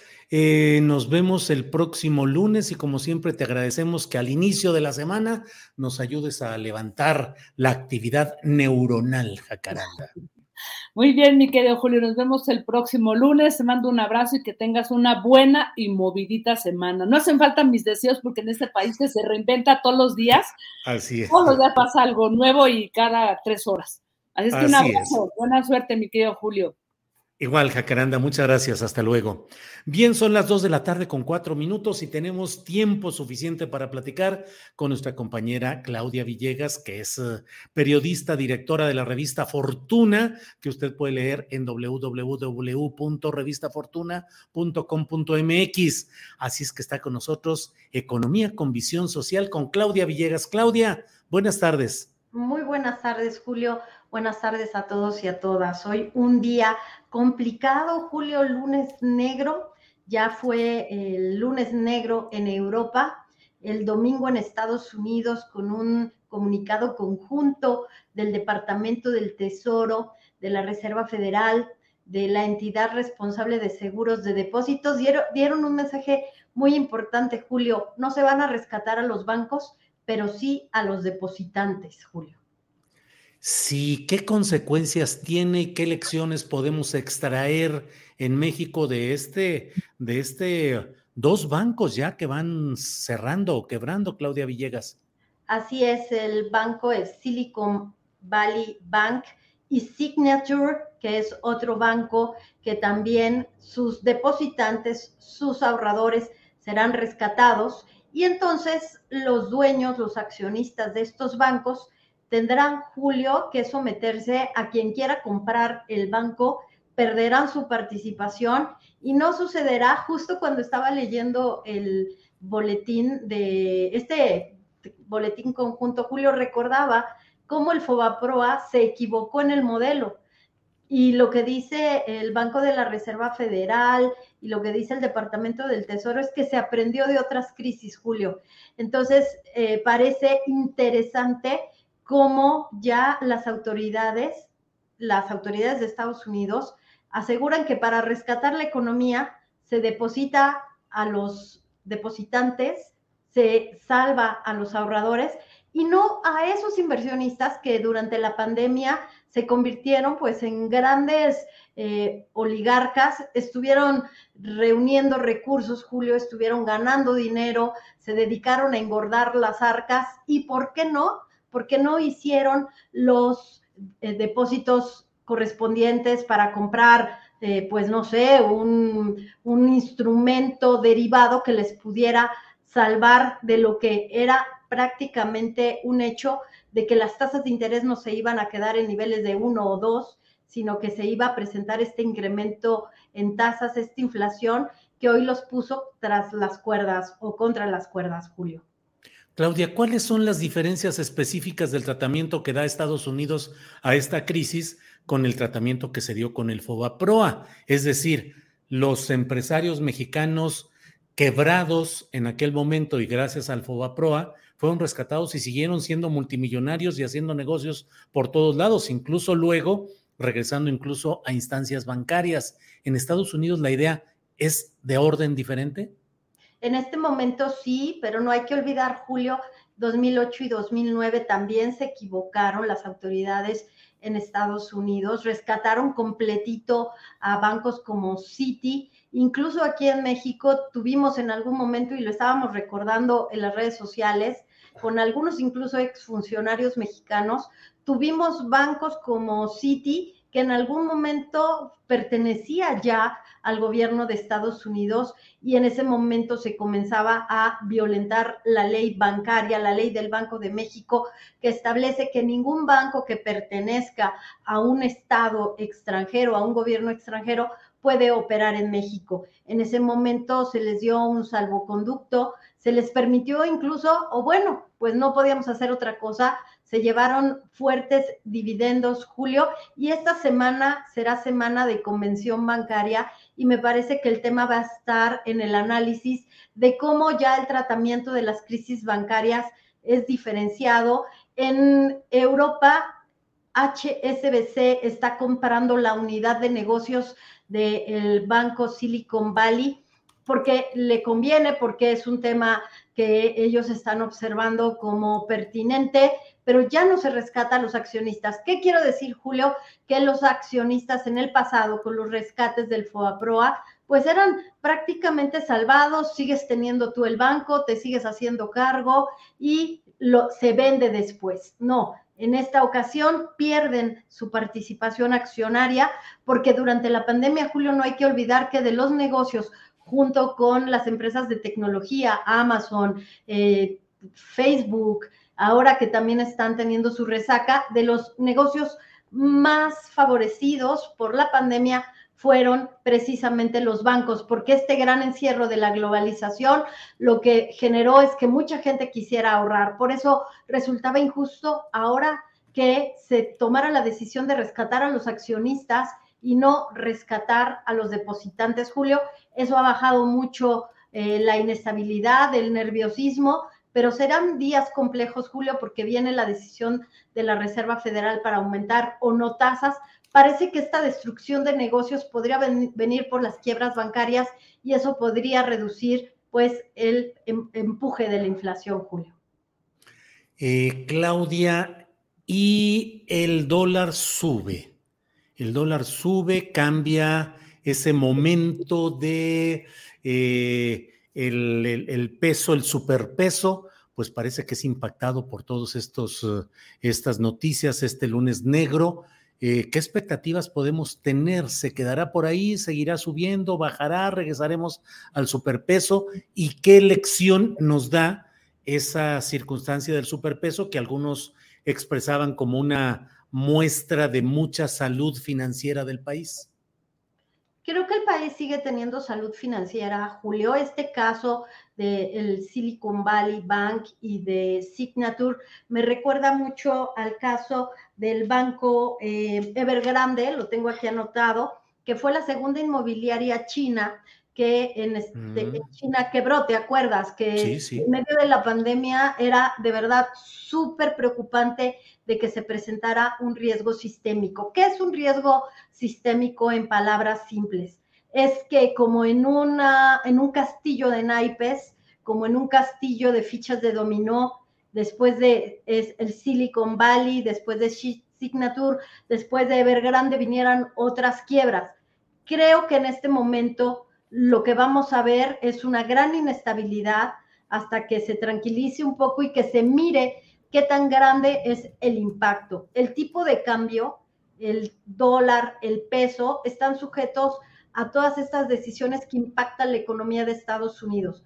Pero insisto, Julio, Estados Unidos dio una lección de cómo se tienen que tratar ahora las quiebras bancarias y el boletín eh, que, que lanzaron de manera conjunta nos da una información muy interesante. Para salvar, para salvaguardar a la economía de Estados Unidos, es que tomamos esta decisión. En otras palabras, el tipo de cambio va a estar sujeto a todo este ambiente de inestabilidad. Puede ser que llegue a 18.5, incluso que toque los 19, pero la economía mexicana está sólida. Y un, un punto, Julio, hoy BBVA está informando que va a invertir más de 10 mil millones de dólares, 10 mil millones de dólares, si no me equivoco, que también lo tengo aquí, para el sector de vivienda. Entonces, imagínate, Julio, si no lo que estamos viviendo deben ser pesos, porque me parece que es muy alta la cifra, pero se los corregimos en un ratito. ¿Sabes qué, Julio? Eh, la banca está sólida en México porque se inyectó mucho dinero fiscal, porque eh, tuvimos nuestra resaca, pero ahora estamos de alguna manera, hasta ahora, aislados de esta tormenta, Julio. 100 mil millones de pesos, estoy leyendo por aquí. 100 mil millones de pesos. 100 mil millones de pesos para vivienda, Julio, porque se cambió el esquema de eh, apoyo para la vivienda el Infonavit ya dejó de ser un contratista, ahora el Infonavit promueve vivienda de calidad y entonces le dice el Infonavit a la banca, ahora entra tú, ¿te interesa el negocio bancario? Entra tú, no habrá más subsidios, no habrá GEO, no habrá URBI, no habrá ARA. Me parece que es una buena señal de que la economía mexicana está en este momento, al menos en este momento, está fuera de la tormenta. Eh, Claudia, mm, te agradezco mucho esta posibilidad de entrar a detalle y con calidad informativa a estos temas.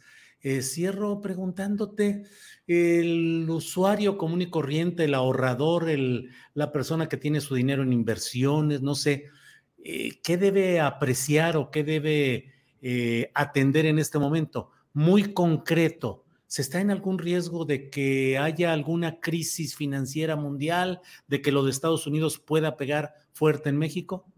No hay líneas de transmisión muy concreto, Julio. Nosotros tenemos también un seguro de depósito como en Estados Unidos, que es de 250 mil dólares. Aquí en México también tenemos un seguro de depósito y creo que lo que más tenemos que fijarnos es que sean instituciones reguladas, instituciones que estén bien observadas por las autoridades para que en caso de algún problema no nos veamos perjudicados en nuestro patrimonio.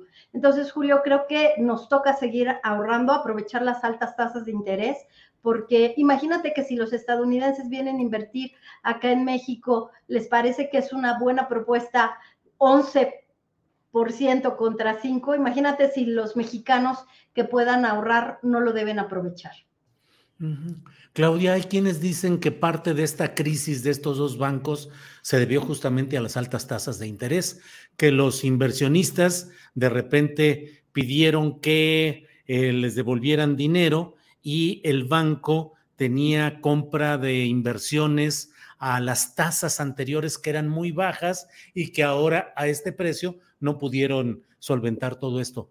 ¿Qué riesgos se corren con las altas tasas de interés en México? Pues por eso los bancos, Julio, deben tener mecanismos de cobertura.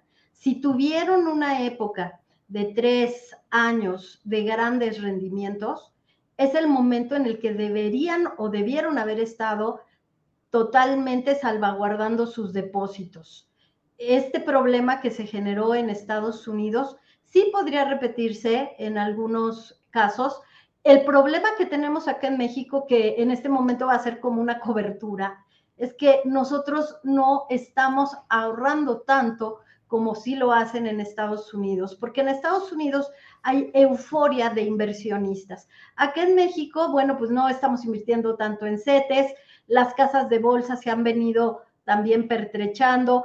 Acuérdate, Julio, que sí hemos tenido problemas de ese tipo, como cuando tuvimos el problema de los ajustabonos que se convirtieron en, en muertos en el closet.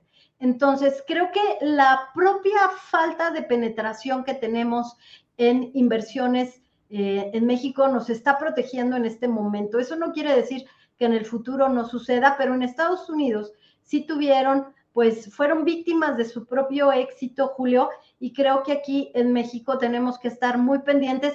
Ya tuvimos una época de minusvalía en las Afores y bueno, pues se registró, quienes tenemos nuestra Afore ahí lo vivimos, ahí es donde vimos estas pérdidas, Julio.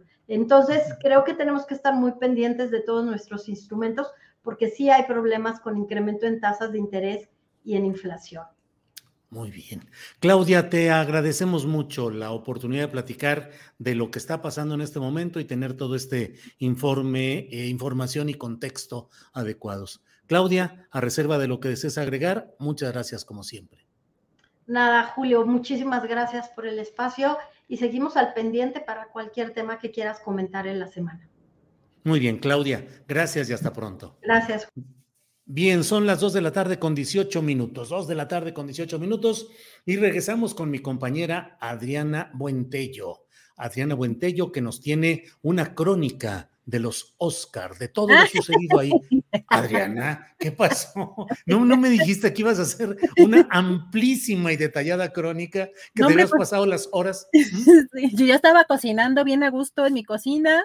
Este, no, fíjate que ahí te la debo. Eso no te lo vengo manejando, Julio, porque a mí no me gustan los, los Oscar, ni, ni soy tan fan como de andar siguiendo específicamente cierto tipo de películas hollywoodenses, aunque tengo ahí unos gustos un poco extraños este, no necesariamente los más culturales, pero fíjate que sí es un gusto, es un gusto el que haya ganado Guillermo del Toro. Hay un, pues una representación mexicana muy importante en estos últimos años en Hollywood, lo cual pues por supuesto abre pues una, eh, pues es un puente y, y, abre también un mundo para los mexicanos allá en Estados Unidos, pero pues aunque me va a llover, Julio, la verdad es que a mí Pinocho no, no me pareció nada el otro mundo. Digo, pues, está coqueta, la, animación es muy linda, pero pues no, ni me hizo llorar, ni, ni pues nada en lo particular. Digo, en temas de mensajes, se me hace que es pues bastante, pues lo mismo que ya conocemos pues de, de este tipo de cuentos, pero me parece incluso más interesante otra animación como la intensamente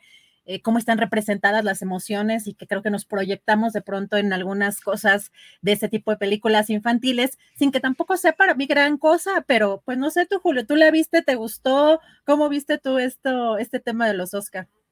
Bueno, esta ha sido la detallada crónica sobre los Oscar de nuestra compañera. Me va a llover. no, hombre, no, no, no, no, por favor. La verdad es que yo comparto también las posturas de quienes señalan que el verdadero cine, el buen cine, no tiene mucho que ver con la premiación comercial que se realiza de los Oscar, donde se privilegia la visión de las grandes empresas estadounidenses, de la Academia de Cine estadounidense, que para empezar se centran solo en la producción de ellos y le dan una categoría al cine extranjero. O sea, el mundo, al mundo un premio y a nosotros, los que hacemos el cine en Estados Unidos, todo lo demás. Es decir, tiene un sesgo y una visión muy estadounidense y en específico de la gran industria que promueve valores, intereses, visiones, modas, consumo conforme a los intereses de los conglomerados empresariales. Es una discusión larguísima, Adriana, entre lo que es arte y empresa, lo que es la necesidad de hacer o de cotar una buena historia, pero al mismo tiempo las ataduras o los condicionamientos de los empresarios que dicen, a mí lo que me dé ganancia, así es que haz lo que se va a vender. Si me sales con tus rollos muy elaborados y demás, ahí no camina. Y hay un gran cine por muchos otros lados. Pero la verdad es que ahí me dio mucho gusto en lo personal por Guillermo del Toro, que lo considero no solo el gran cineasta que es, sino un ser humano muy noble, muy solidario, muy generoso, de manera muy discreta. Suele apoyar causas, suele ayudar y es un hombre que tiene muy clara su condición. Yo recuerdo en algún momento, Adrián, en el que dijo, yo no soy más que un gordito de Zapopan. O sea, eh, él, es una persona que sigue teniendo una relación eh, muy estrecha con México, con lo mexicano.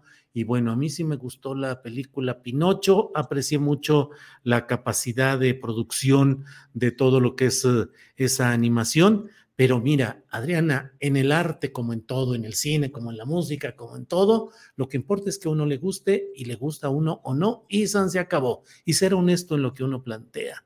Pero, pues sí. Entonces, ya está lista para ver qué película próximamente, Adriana. Pues más bien yo, yo diría, Julio, allí que pues quizá muchos de pronto nos, nos puede dejar un mensaje, alguna película o no, más allá de la propia producción o la animación que me parece que ha hecho cosas muy bonitas e impresionantes Guillermo del Toro, pero no es de esas películas que me marquen, ¿no? O sea, como que para ganar un Oscar, que yo pues no, por acá dicen que me muero de hambre como crítica de cine, sí, por supuesto, y lo reconozco, y estamos chacoteando, es el, es el comentario chacotero, ¿no? Julio, pero fíjate que de, las películas que a mí más mensaje me han dejado, es, hay una que no sé si conozcan, que se llama Nunca te vayas sin decirte quiero, que es, eh, creo que en inglés es Left eh, Logage, y es una película de finales de los 90 por si la tienen oportunidad de ver, porque a mí sí me cambió incluso la manera de cómo me llevo con mi familia. Em, y, creo que, bueno, para algunos esa es una de las partes importantes del cine, lo que te dejan de mensaje. Y finalmente, bueno, la historia de Pinocho, yo, pues ya creo que todos la conocíamos, pero creo que el plus, por supuesto, es, es lo que le aporta la visión que tiene Guillermo del Toro, pero a mí particularmente, pues no me, digamos que no me conmovió como adicional a lo que ya conocía de la, de, la, de la propia historia, Julio, pero, pero bueno, ya muriéndome de hambre aquí como crítica de cine. No, no, no, Adriana, es, es la platicada. Eh, por cierto, pues yo esperaba que se hiciera mención ayer porque hacen siempre un recuento de los personajes de la cinematografía que fallecieron. A lo mejor no se alcanzaron a enterar de la muerte del gran Ignacio López Tarso, un hombre de una gran presencia en, la, en el teatro, como un gran señor del teatro, y también en el cine. Desde luego se recuerda Macario, que es la primera película mexicana nominada al Oscar en 1960, si no recuerdo mal. Pero además de ello, pues una serie de películas importantes, relevantes, un gran actor que algunos eh, recuerdan solamente por los corridos en los que salía hablando siempre así de los corridos mexicanos, pero además de ello, una gran presencia en muchas películas relevantes. Murió Ignacio López Tarso, 98 años de edad, Adriana, y todavía el año pasado tuvo participación en alguna presentación teatral y todavía hace unas semanas estaba dando entrevistas, Adriana pues hay muchos eventos que están eh, por hacerse, hay ciclos del cine, Canal 22, en diferentes lugares están ya anunciando, pues obviamente parte de la obra y la vida de, este gran actor. Vamos a estar, por supuesto, pendientes de, de algunas de las cosas que están ofreciendo en la televisión pública. Por ejemplo, Y Julio, no sé si quieras em, cambiar de tema y quieras platicar eh, sobre eh, pues estos, esas declaraciones tan controversiales de Felipe Calderón en España. Tenemos algunos datitos interesantes porque justamente hoy estaba tuiteando, hay que recordar que el expresidente pues está residiendo en estos momentos en ese país y pues fue invitado a este foro, a este segundo foro sobre avión y turismo que fue organizado por el eurodiputado conservador José Ramón eh, y aquí vemos algunas de las imágenes que estuvieron eh, compartiendo, pero es la primera vez, Julio, que habla pues quizá con mayor profundidad o eh, pues con más énfasis en lo que está pasando y lo que pasó con su exsecretario de seguridad, el eh, supuestamente superpolicía. Julio dice que duda de este veredicto porque hubiera esperado ver más pruebas, ver videos, grabaciones, fotografías, eh, pero pues no sé cómo veas tú, Julio, porque pues de pronto hay una fascinación por Estados Unidos, pero en este caso, en este juicio, ya que fue declarado culpable su secretario de seguridad, pues desconfía, tiene muchas dudas de este veredicto, Julio, ¿cómo ves?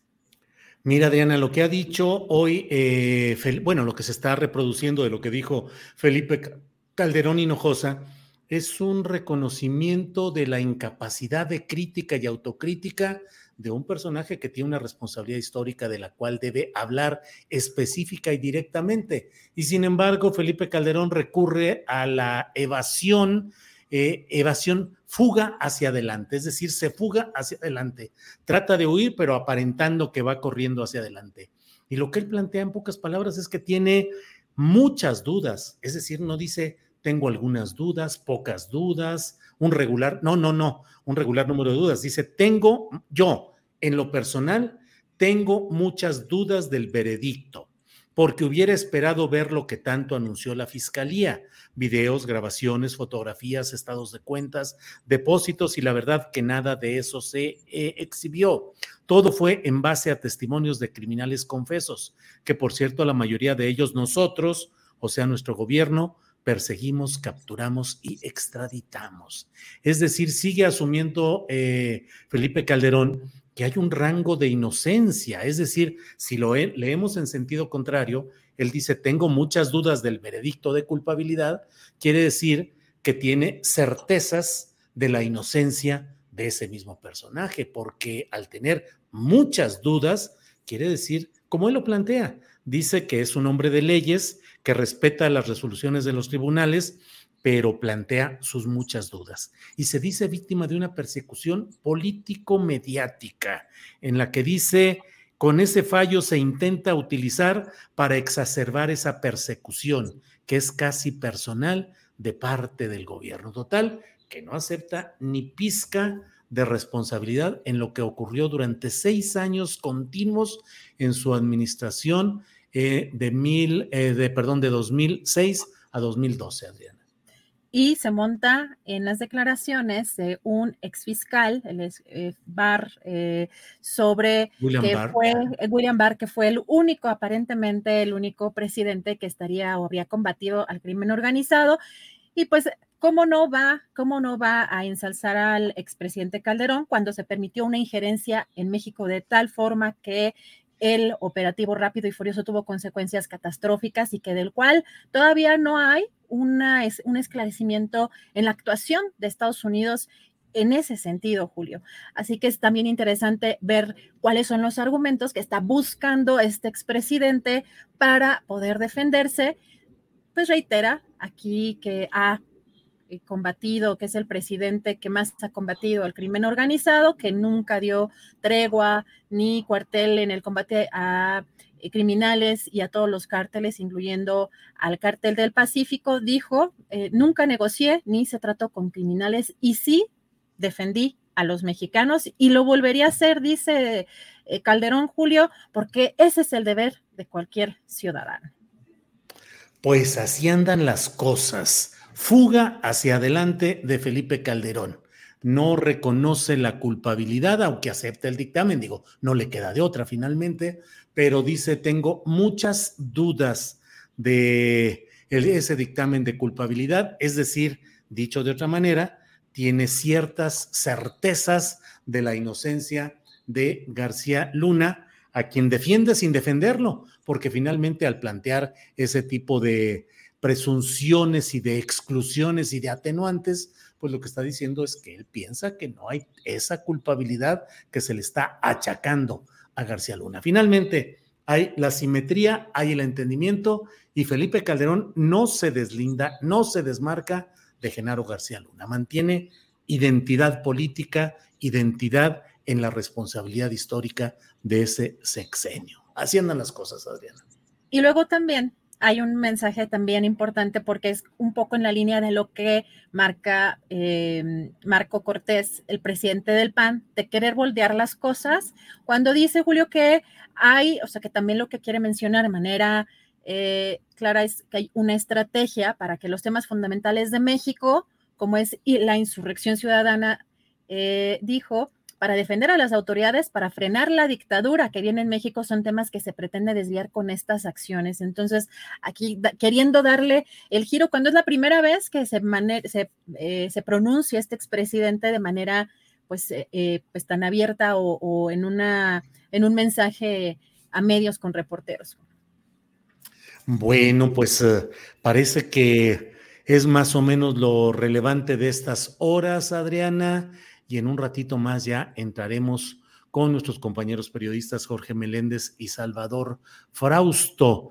Eh, a reserva, ¿ya viste las tales encuestas de reforma y del financiero que manejan ya? Yo tengo, siempre hemos expresado reservas acerca de ese manejo de las encuestas. Eh, reforma sigue poniendo a Omar García Harfuch como personaje principal en la contienda por la Ciudad de México y coloca a García Harfuch eh, a Clara Brugada, a Ricardo Monreal, a Lázaro Cárdenas Batel. ¿Por qué ponen a unos y no a otros? No pone a Rosa Isela, por ejemplo, que en el financiero sí la ponen. En fin, pues manejos muy peculiares de todo este tema del cual podremos seguir platicando más adelante, Adriana. Pues sí, Julio, así es. Tenemos ahí como una de pronto algunos personajes muy particulares, Xochitl Galvez, que es la que está más destacando de la oposición, pero pues de la oposición que tenemos para, el, para la Ciudad de México y que si, híjole, Julio, ¿cómo nos va a ir a la Ciudad de México? La verdad es que está de terror, pero que nos pongan a decidir entre Xochitl Galvez, Sandra Cuevas, Lía Limón, este, creo que hasta Margarita Zavala, creo que quería, ¿no? Para la, para la Ciudad de México y del otro lado tenemos a Clara Brugada, García Harfuch, creo que hasta Mario Delgado aparecía, imagínate, Mario Delgado, eh, Martí Batres, pues no sé, Julio, pero de, pronto sí eh, es complicado el, panorama para las elecciones en la Ciudad de México en el 24, ya veremos cómo se ponen, cómo se ponen las cosas. Mientras tanto, eh, si te parece, vamos a entrar ya en la mesa y regresamos en un ratito con alguna cosa más información. Muy bien, Adriana, muchas gracias. Son las 2 de la tarde con 33 minutos, 2 de la tarde con 33 minutos y vamos a iniciar nuestra mesa de periodismo. Vamos de inmediato en este lunes, lunes 13 de marzo. Ya sabe usted que tenemos la oportunidad de platicar con nuestros compañeros Salvador Frausto y Jorge Meléndez. Jorge Meléndez, que ya está por aquí. Jorge, buenas tardes. Hola, buenas tardes, Julio este, pues hay que darle un Oscar a Felipe Calderón. el Oscar mismo, ¿no? Es decir, parece que los Oscars son para los mejores, pero los mejores de qué? Entonces a lo mejor hay que hacer el Oscar del cinismo para los mejores señores que se olvidan de lo que hicieron y que le echan la culpa a los otros. Entonces hay que nominarlo al señor Felipe Calderón, Calderón de inmediato para ese Oscar. Oye, bueno, pues es que realmente, eh, ¿qué opinas de las declaraciones en general que dice, tengo muchas dudas del veredicto de culpabilidad, dice que es un perseguido político mediático y que es un asunto casi personal? ¿Cómo ves esas declaraciones, Jorge? Bueno, él que fue rechazado como estudiante de la UNAM y después fue licenciado en Derecho en una universidad, privada, pues tiene posibilidades de ir a Estados Unidos a tratar de defender él junto con César de Castro y todos los demás, a este muchachuelo, a quien lo, en efecto, eh, ¿por qué el fiscal Kogan de repente de 76 asuntos que tenía por presumir, solamente puso 27 en la mesa y a lo mejor dijo, no, pues ya todo el mundo dice lo mismo, ya para qué saco los otros casi 50. Pero si él tiene dudas, el señor Felipe Calderón, pues en lugar de andar en España, primero, primero, perdón, este, rajándose a dar una conferencia, ahora anda promoviendo el turismo, pero ¿para dónde? ¿Para México o para España? Yo creo que anda promoviendo el turismo para España, junto con la aviación española. Por lo tanto, pues si tiene dudas, que las plantee. ¿Cuáles son las dudas? Simplemente dice que porque fue acusado por una serie de malvivientes, el señor García Luna. Bueno, pues era con los que trataba García Luna, con esos malvivientes, no trataba con la gente. Por lo tanto, pues los malvivientes lo acusaron de lo que todo el mundo sabíamos que hacía. Y luego ya vimos su famoso centro que hizo. Yo recuerdo por aquellos años cuando se fundó ese centro que costó miles de millones de pesos, que pues allá había una serie de pantallas que en tiempo real podían decirte, el Chapo está en tal lugar, el Mayo Zambada ya se entrevistó nuevamente con alguien más y está en tal sitio. El Beltrán Leiva tres o cuatro, porque toda la familia está metida en el narcotráfico, ya cambió sus operaciones de tal lugar a tal lugar. Pues eso nunca funcionó. Eso supimos que agarraron a una bola de delincuentes, pero por otras razones. Quizás no pagaban su derecho, no de piso, sino de saqueo a la nación. Y ahora el señor Calderón dice que estuvo mal hecho el proceso. Pues tiene visa de Estados Unidos que vaya y defiende a su chamaco que hizo bien, según él, el trabajo. Aunque, según la población, pues hubo también miles de muertos. Y ahí están sin resolver ese tipo de problemas y otros más. Bien, Jorge, muchos comentarios. Eh, María Consuelo, me gustan mucho las opiniones del señor Jorge Meléndez, pausado y respetuoso.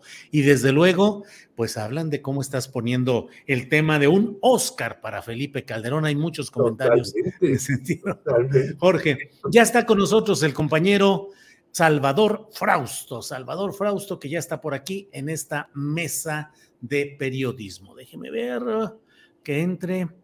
Eh, no entra, no está. Salvador Frausto, estamos aquí llamándote. Eh, no, Andrés, si quieres, quita la, liga porque no se ve aún y cuando estén, me avisan, perdón que no, no pregunté y em, eh, ahí está este, esta parte. María del Carmen Jaime Sarabia dice, señor Meléndez, lo admiro Em, gracias. Clara Torres, buenas tardes. Súper el maestro Meléndez. Em, y así vienen muchos comentarios por aquí. Oye, em, antes, de, antes de seguir con este tema y en espera de que llegue Salvador y podamos eh, eh, complementar o, tener eh, otro punto de vista. Murió, murió Ignacio López Tarso. ¿Cuál película te gustó o qué películas te gustaron más de él, Jorge? Pues a mí me gustó una que nos refiere a nosotros, el hombre de papel. Me parece fabulosa, pero en general el trabajo en teatro y el cine del maestro López Tarso, que le gustaba más el teatro que el cine. Y fíjate que él dijo que la mejor obra que se había hecho en México es Moctezuma II, de Sergio Magaña. Y yo conocí a Sergio Magaña, que era bastante destrampado en, sus, eh, en todas sus aficiones, y fue realmente un dramaturgo excepcional, poco valorado en México, pero este, quizás por sus extravagancias, pero era un hombre verdaderamente genial. Había, por cierto, una cantina a la que él acudía mucho y que muchos periodistas íbamos por ahí, que se llamaba el Golfo de México que desapareció porque Hacienda prolongó unas oficinas ahí, pero ahí... ¿Dónde estaba Jorge? Estaba en la calle de Soto y Avenida Hidalgo, el Golfo de México. Y un poeta hizo hasta un eh, verso acerca de la desaparición del Golfo de México. Si tú recuerdas, en aquel asunto del stock que pasó en la época de López Portillo, sí, sí, donde el Golfo de México se contaminó terriblemente por el stock.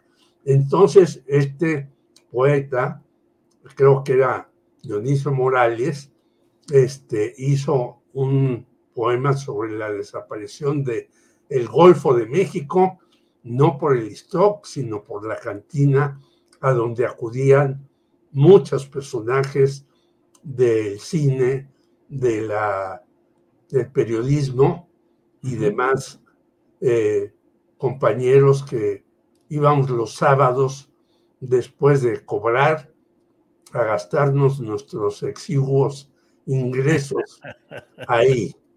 Muy bien, Jorge. Discutir. Muy bien, muy Salvador ahí. Sí, ya está por aquí, Jorge. Vamos a pasar con El Salvador. Buenas tardes. Buenas tardes, aquí el duende de la tecnología. Sí. Conspira contra nosotros, Salvador, pero no nos dejemos. Oye, Salvador, aquí el cronista cinematográfico Jorge Meléndez está proponiendo un Oscar para Felipe Calderón. Dice que por el cinismo de sus declaraciones eh, publicadas hoy, en las cuales dice que tiene muchas dudas respecto a la culpabilidad o al veredicto de culpabilidad de Genaro García Luna y que se declara un perseguido político y mediático. ¿Coincidirías en entregarle o gestionar o promover un ah, Oscar ah. para Felipe Calderón, Salvador? Lo impacté Jorge Meléndez y se quedó congelada la imagen de que no sabe qué contestar nuestro compañero Salvador Salvador. Salvador, bueno, vamos a seguir. Totalmente. Eh, vamos a seguir adelante. Eh, Jorge, em, dice Marcelo Ebrar, por mí hablan los hechos, no las bardas. ¿Qué te parece ese dicho? Es cierta declaratoria de guerra política contra las otras dos corcholatas, Adán López y Claudia Sheinbaum, que tienen buen nivel de bardas pintadas por el país. Unas dicen que siga López o seguimos con López, y claro, se refieren a López Hernández, Adán Augusto, y otras, la clásica de es Claudia. ¿Cómo ves? ¿Crees que eh, Ebrard eh, está, digamos, echándole ya bronca a las otras corcholatas, ¿se vale? ¿Cómo ves todo esto, Jorge? Desde luego que le está echando bronca. Yo no creo que hagan Augusto, porque yo no lo veo sino como algún conejo sacado de la chistera de último momento por parte de Andrés Manuel Obrador. Yo creo que es una, un pleito directo con Claudia. Ya sabemos, según las mil encuestas que hay, a las que hay que tenerle cuidado y hasta miedo, porque algunas son verdaderamente sin sentido, la bronca última para mí será entre Claudia Sheinbaum y Marcelo Ebrard. Y Marcelo está pues metido en un protagonismo muy amplio y en unas dificultades terribles con estas últimas declaraciones de Bob Menéndez y lo que han planteado desde antes los, este, los eh, gobernadores estadounidenses que nos echan la bronca del fentanilo. Bueno, hay muchos medicamentos en Estados Unidos, según investigaciones, que tienen componentes de fentanilo allá en Estados Unidos. Se venden con receta, pero de ahí sacas pues los derivados sin que llegue el fentanilo de China o de la India, pase por México y lo lleven allá. Hace poco, por cierto, uno de tus también colaboradores, Víctor Ronquillo, hizo un programa de televisión en donde eh, llegaron a la Sierra de Sinaloa y encontraron una fábrica de fentanilo grandísima. De eso no se habla en los periódicos, claro, porque si se hablara de eso, pues los no tendrían ciertos argumentos quienes quieren ahora nombrar a México como Estado narcoterrorista.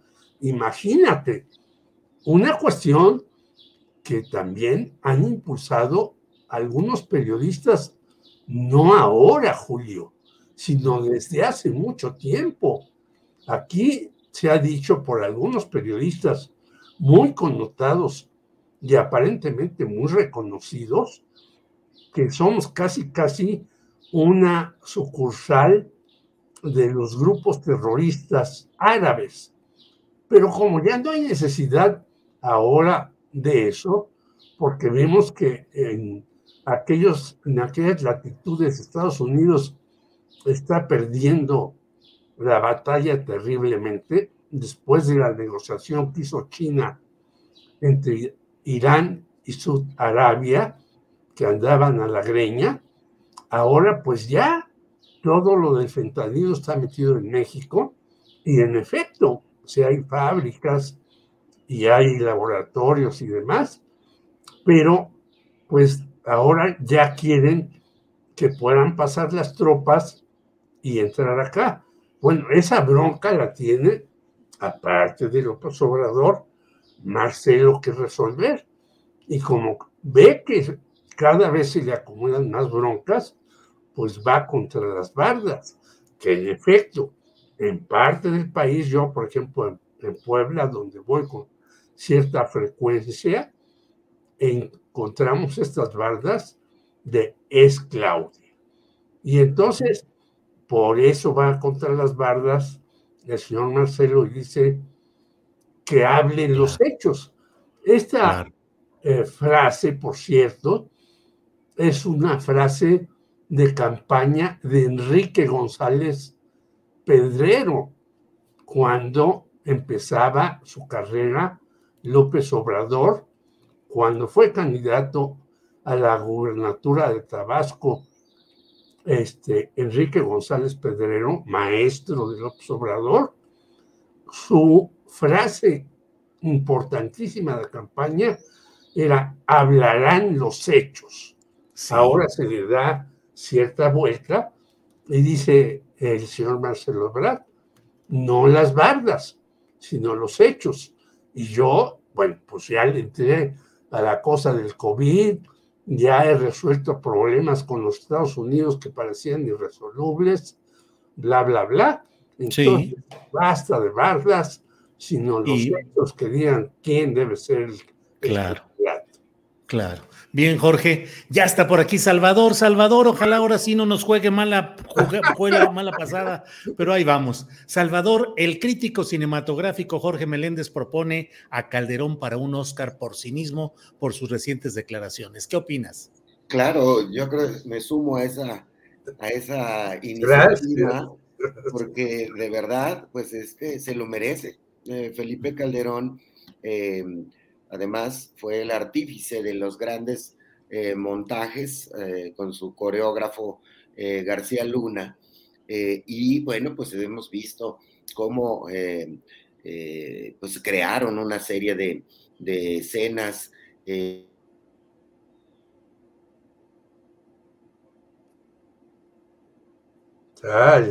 Ya ves, Jorge, con esas propuestas que haces, paralizas a los invitados que se quedan, no saben qué decir. Ya está, ya. ahí está de regreso. Salvador. Síguele, síguele. A ver, yo, les, yo seguía platicando conmigo mismo. pues ya siguió platicando consigo mismo el querido Salvador. Eh, bueno, este, ¿qué te parece? Quiero opacar y el que va a recibir el Oscar soy yo por sí, sí, Jorge, mira nomás en qué enredos estás metiendo el propio Salvador. eso, eso, Andrés, quitémoslo y cuando esté de regreso me avisas. Y Jorge, sigamos platicando y si regresa Salvador, dame chance de decírtelo para darle oportunidad a, Salvador de que algo, algo platique, porque no, ha dicho nada por ahí. Bueno, sí, muy bien, este, y por otra parte, Monreal dice, no me sometería a una encuesta que haga Morena. Entonces, ¿a qué le está tirando el señor Monreal, Jorge? El señor Monreal, ya sabemos, jala la liga por aquí, por allá. Hablábamos la vez pasada que es el Miguel Alemán Velasco de la política. Ha escrito más libros de los que ha leído el señor Monreal además eh, pagados por el, Senado de la República, distribuidos por el Senado de la República y quién sabe en dónde guardados por el Senado de la República. Entonces, si él está en, Morena y no se ha ido y ya no se va a ir, yo creo que ya no tiene ninguna posibilidad. Hoy escuchamos que Gustavo de Hoyos ya está muy gallito y se va a lanzar a la presidencia de la República. Entonces, pues ya no tiene posibilidades de nada. Entonces, ahora dice, no me someteré a una encuesta de Moreno. Pues entonces, ¿qué quiere? Que se hagan 18 encuestas, 16 con sus cuates, que hacen encuestas también para el Senado y para muchas otras cosas y después sacar la suma, resta, división, multiplicación y a lo mejor hasta un algoritmo, pues realmente sigue jalando la liga este señor Monreal, pero sigue ahí, es decir, escribiendo. Bueno, yo creo que escribe en más periódicos que todos nosotros juntos, este, mi querido Julio. Yo lo veo en una cantidad de periódicos diariamente un artículo del señor Monreal. Escribe eh, artículos, escribe libros, eh, hace acuerdos con todo el mundo. Bueno, ¿y eso qué? Claro. Oye, Jorge, ¿qué opinas de esta precandidatura de Gustavo de Hoyos Walter, que ha sido parte del Consejo Consultivo de Mexicanos contra la corrupción y la impunidad, es decir, eh, el ámbito de control y de manejo político y periodístico de Claudio X González y que ha sido parte del equipo eh, gerencial, el que está gerenciando la presunta alianza de partidos rumbo a 2024. Es una candidatura abiertamente patronal que dice que es candidatura ciudadana y que ya están hasta la madre de los políticos. ¿Qué opinas, Jorge? Pues yo no sé por qué está hasta la madre si los políticos lo han enriquecido a él y a todas sus empresas. Ahora quiere enriquecerse más él solito. ¿Cómo es posible que este señor ahora nos salga con esto? Primero se alió con Claudio X González para toda la serie de siglas que han hecho. Y ahora que ya no lo toman en cuenta, pues seguramente hubo un encuentro ríspido ahí con el señor Claudio X y dice, ah, sí, pues entonces yo voy a salir solito y me lanzo a la candidata, a la candidatura, perdón, a la presidencia de la República para que vean que un empresario como en otros países, como en Chile con Isaac Katz o con muchos otros países en Perú y en otros lados, han sido candidatos a la presidencia y en algunos han ganado, hay que decirlo, pero en otros han ganado y luego están en la cárcel como el señor Orlando Hernández, que está en la cárcel en los Estados Unidos. Hondureño. o sea, ¿qué le tira a este señor Gustavo de Hoyos lanzándose él solito a este tipo de cuestiones si no tiene la más mínima posibilidad y credibilidad en el país, a pesar de que ha sido director de la compañía de patrones desde hace muchos años. Y mira que para ser eh, eh, dirigente de la Coparmex tanto tiempo, pues se necesita también meterle mucho billete, no te creas que entre ellos son hombres muy honestos que dejan llegar a quien quiere, si no lo apoyan, si les consigue negocios, si les consigue prebendas, si les consigue evasión de impuestos, etcétera. Así se consiguen las candidaturas en la Coparmex, en la Canacintra y en muchas otras confederaciones patronales de este país.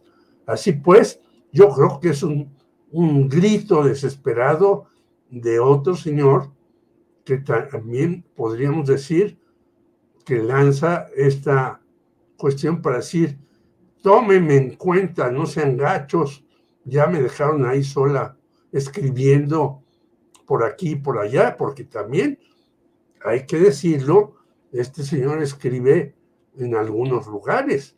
Por lo tanto, aquí hay un juego desesperado por el 2024 en donde los de la oposición no alcanzan a ver quién podría ser su gallo en serio para la candidatura presidencial. Por un lado, hay una bronca interna en Morena entre estos tres. El cuarto, como yo te decía, Dan Augusto, yo creo que será un, una cosa de último momento si hay problemas, pero entre estos tres, Claudia, que ya está más calladita y ya no va a salir del el Distrito Federal por todas las broncas del metro, Marcelo, que va a ir a regresar a Estados Unidos para resolver problemas, Monreal, y ahora, pues nadie ve quién puede encabezar la oposición. No lo digo yo, lo dicen desde Enrique Krause hasta Jesús Silva Herzog Márquez. Dicen, pues no tenemos candidato, ¿qué vamos a hacer?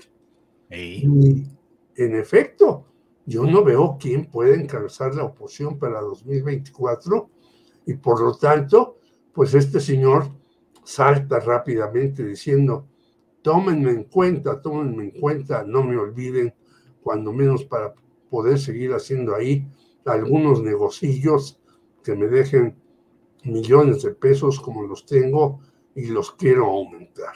Sí. Bien, Jorge. Pues mira, ya no pudo regresar eh, Salvador Frausto por los problemas de conexión de Internet. Sí, así, nos pasa, así nos pasa. Sí, sí, así sucede. Sí. sí. Jorge, pues muchas gracias por esta oportunidad de platicar en este lunes.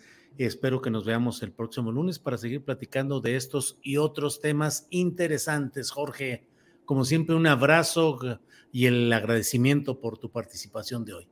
No, otro para ti. A Salvador también le mandamos el, también el clásico abrazo. Esperemos que la próxima semana esté con nosotros, Adriana, y a tu audiencia. Nos veremos la próxima semana, Julio. Órale, Jorge, gracias, que estés bien. Hasta pronto. Adiós. Bien, falta un minuto para las 3 de la tarde. Falta un minuto para las 3 de la tarde y estamos ya de regreso con mi compañera Adriana Buentello. Adriana, ya estamos de vuelta. De regreso, Julio, para cerrar con una pequeña nota que es importante porque, pues, algunos de ustedes recordarán que hace algunos meses eh, el restaurante Sonora Grill fue denunciado en redes sociales, particularmente por llevar a cabo actos de discriminación en contra de los comensales que los estarían sentando en diferentes lugares, pues más visibles o menos visibles, eh, sobre todo respecto a la, la, vista hacia la calle, dependiendo del color de su piel. Y eh, pues hoy la jefa de gobierno está comentando en conferencia de prensa que no está cooperando este restaurante, Julio, como se esperaba. Vamos a escuchar qué, es lo que dijo hoy pues que no se puede tolerar el racismo, el clasismo, cualquier tipo de discriminación hacia ninguna persona. Y que en estos casos, eh, por cierto que recientemente me dijo la directora de COPRED que, em, o la responsable de COPRED, que eh, va a venir una resolución sobre el tema del Sonora Grill, eh, importante, porque no ha habido la, la cooperación que se esperaba que iba a haber. Y tanto en establecimientos mercantiles como en el caso de personas, eh, no, no debe tolerarse de ninguna manera la discriminación. Entonces vamos a revisar los casos que tiene COPRED y hacer eh, pues lo que tengamos que hacer y a todas las personas que eh, estén viviendo una situación de discriminación que se acerquen con nosotros y con COPRED para apoyarlos. Vaya, pues qué cosas con este restaurante Sonora Grill. Y en general, Adriana, eh, los problemas en el sector restaurantero, en este segmento de los servicios em, comerciales, pues muy complicado. Claro, la discriminación y hay que combatirla y hay que entrarle a fondo, pero también los altos costos ahí en las terrazas y en los lugares cercanos al zócalo de la Ciudad de México, Adriana, donde a veces reportan unas cuentas en las que uno dice, pero ¿cómo es posible que se atrevan a cobrar, no sé, 350 pesos por tres eh, enchiladas de pollo? Sí, sí, sí, tres quesadillas, o sea, un abuso absoluto y desde luego lo que con frecuencia reportan en cuentas de Twitter acerca del abuso que se tiene contra los trabajadores de los restaurantes, donde se les explota, se les pagan salarios básicos mínimos y quieren complementar con las propinas, de las cuales además los propios eh, gerentes o dueños quieren quedarse o se quedan con una parte y además con una serie de cobros o descuentos rarísimos que se hacen ahí, que son totalmente violatorios de los derechos laborales y los derechos humanos, Adriana pues por eso creo que sí tenemos que tener como clientes también empatía de, pues sobre todo algunos procesos en los que están inmersos los meseros, a veces dependen de ellos, a veces no, pero sí hay prácticas abusivas en muchos, en muchos lugares.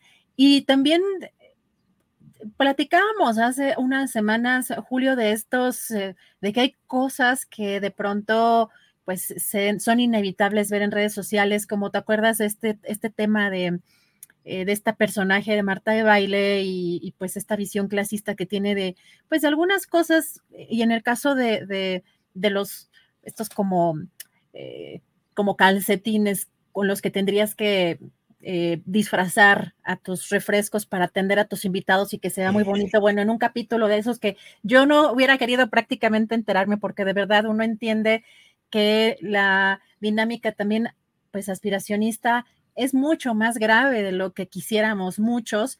Y en este nuevo capítulo que sucedió hace algunos días también en, redes sociales de esta, de esta misma persona, Julio, pues manda una especie de recomendación de cómo pedir una, eh, una mesa en algún lugar donde no se tiene una reservación y pone una especie de un antes y un después, pero ya en la parte, digamos, posterior como con un tono más prepotente, eh, para causar, digamos, cierta impresión en, dentro de los hostes o, los, o las personas que están eh, asignando mesas en los lugares. No sé si tuviste oportunidad de ver ese, ese, ese video, pues porque a mí me llama mucho la atención eh, y, y sobre todo veía los comentarios, Julio, y pues muchos, sobre todo referentes a que este tipo de personas pues no saben, pues de pronto, cómo van a obtener su comida en el, en, en, pues ya en las mesas.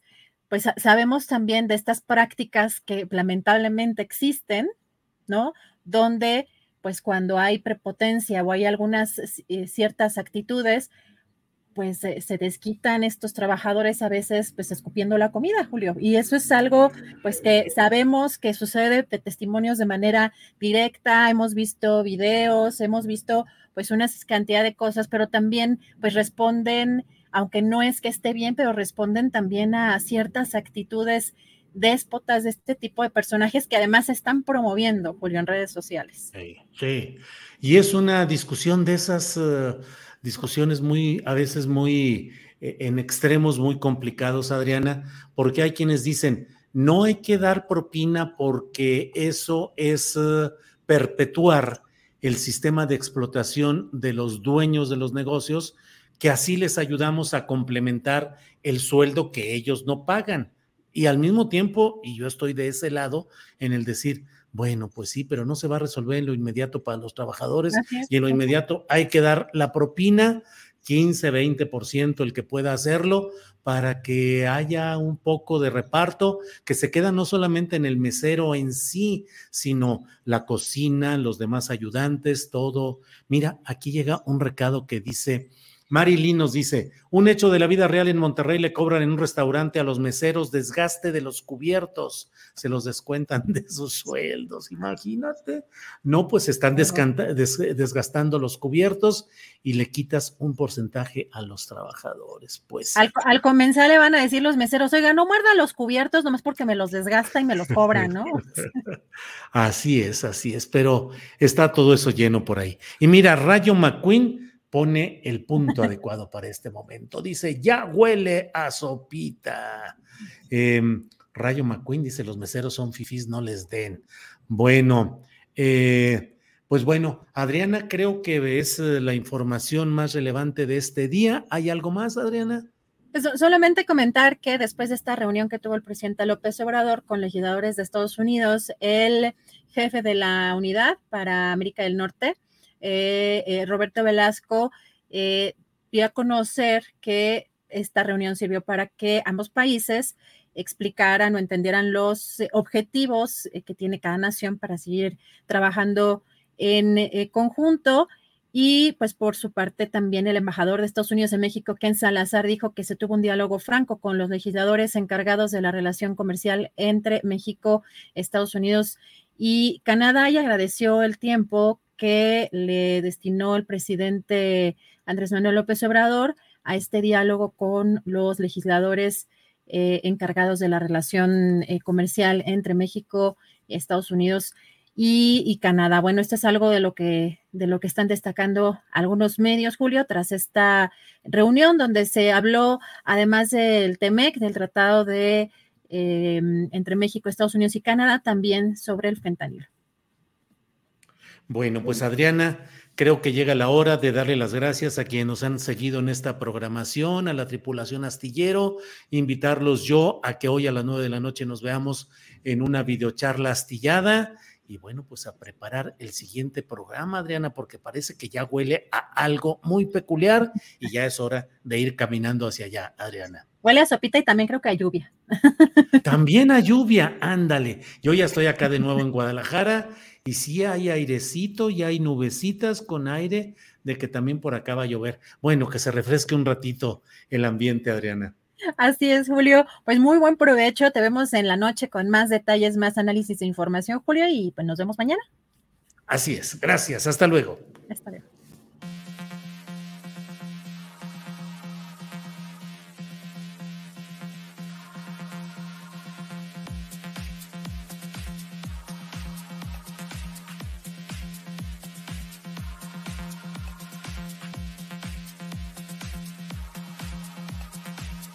Para que te enteres del próximo noticiero, suscríbete y dale follow en Apple, Spotify, Amazon Music, Google o donde sea que escuches podcast. Te invitamos a visitar nuestra página julioastillero.com.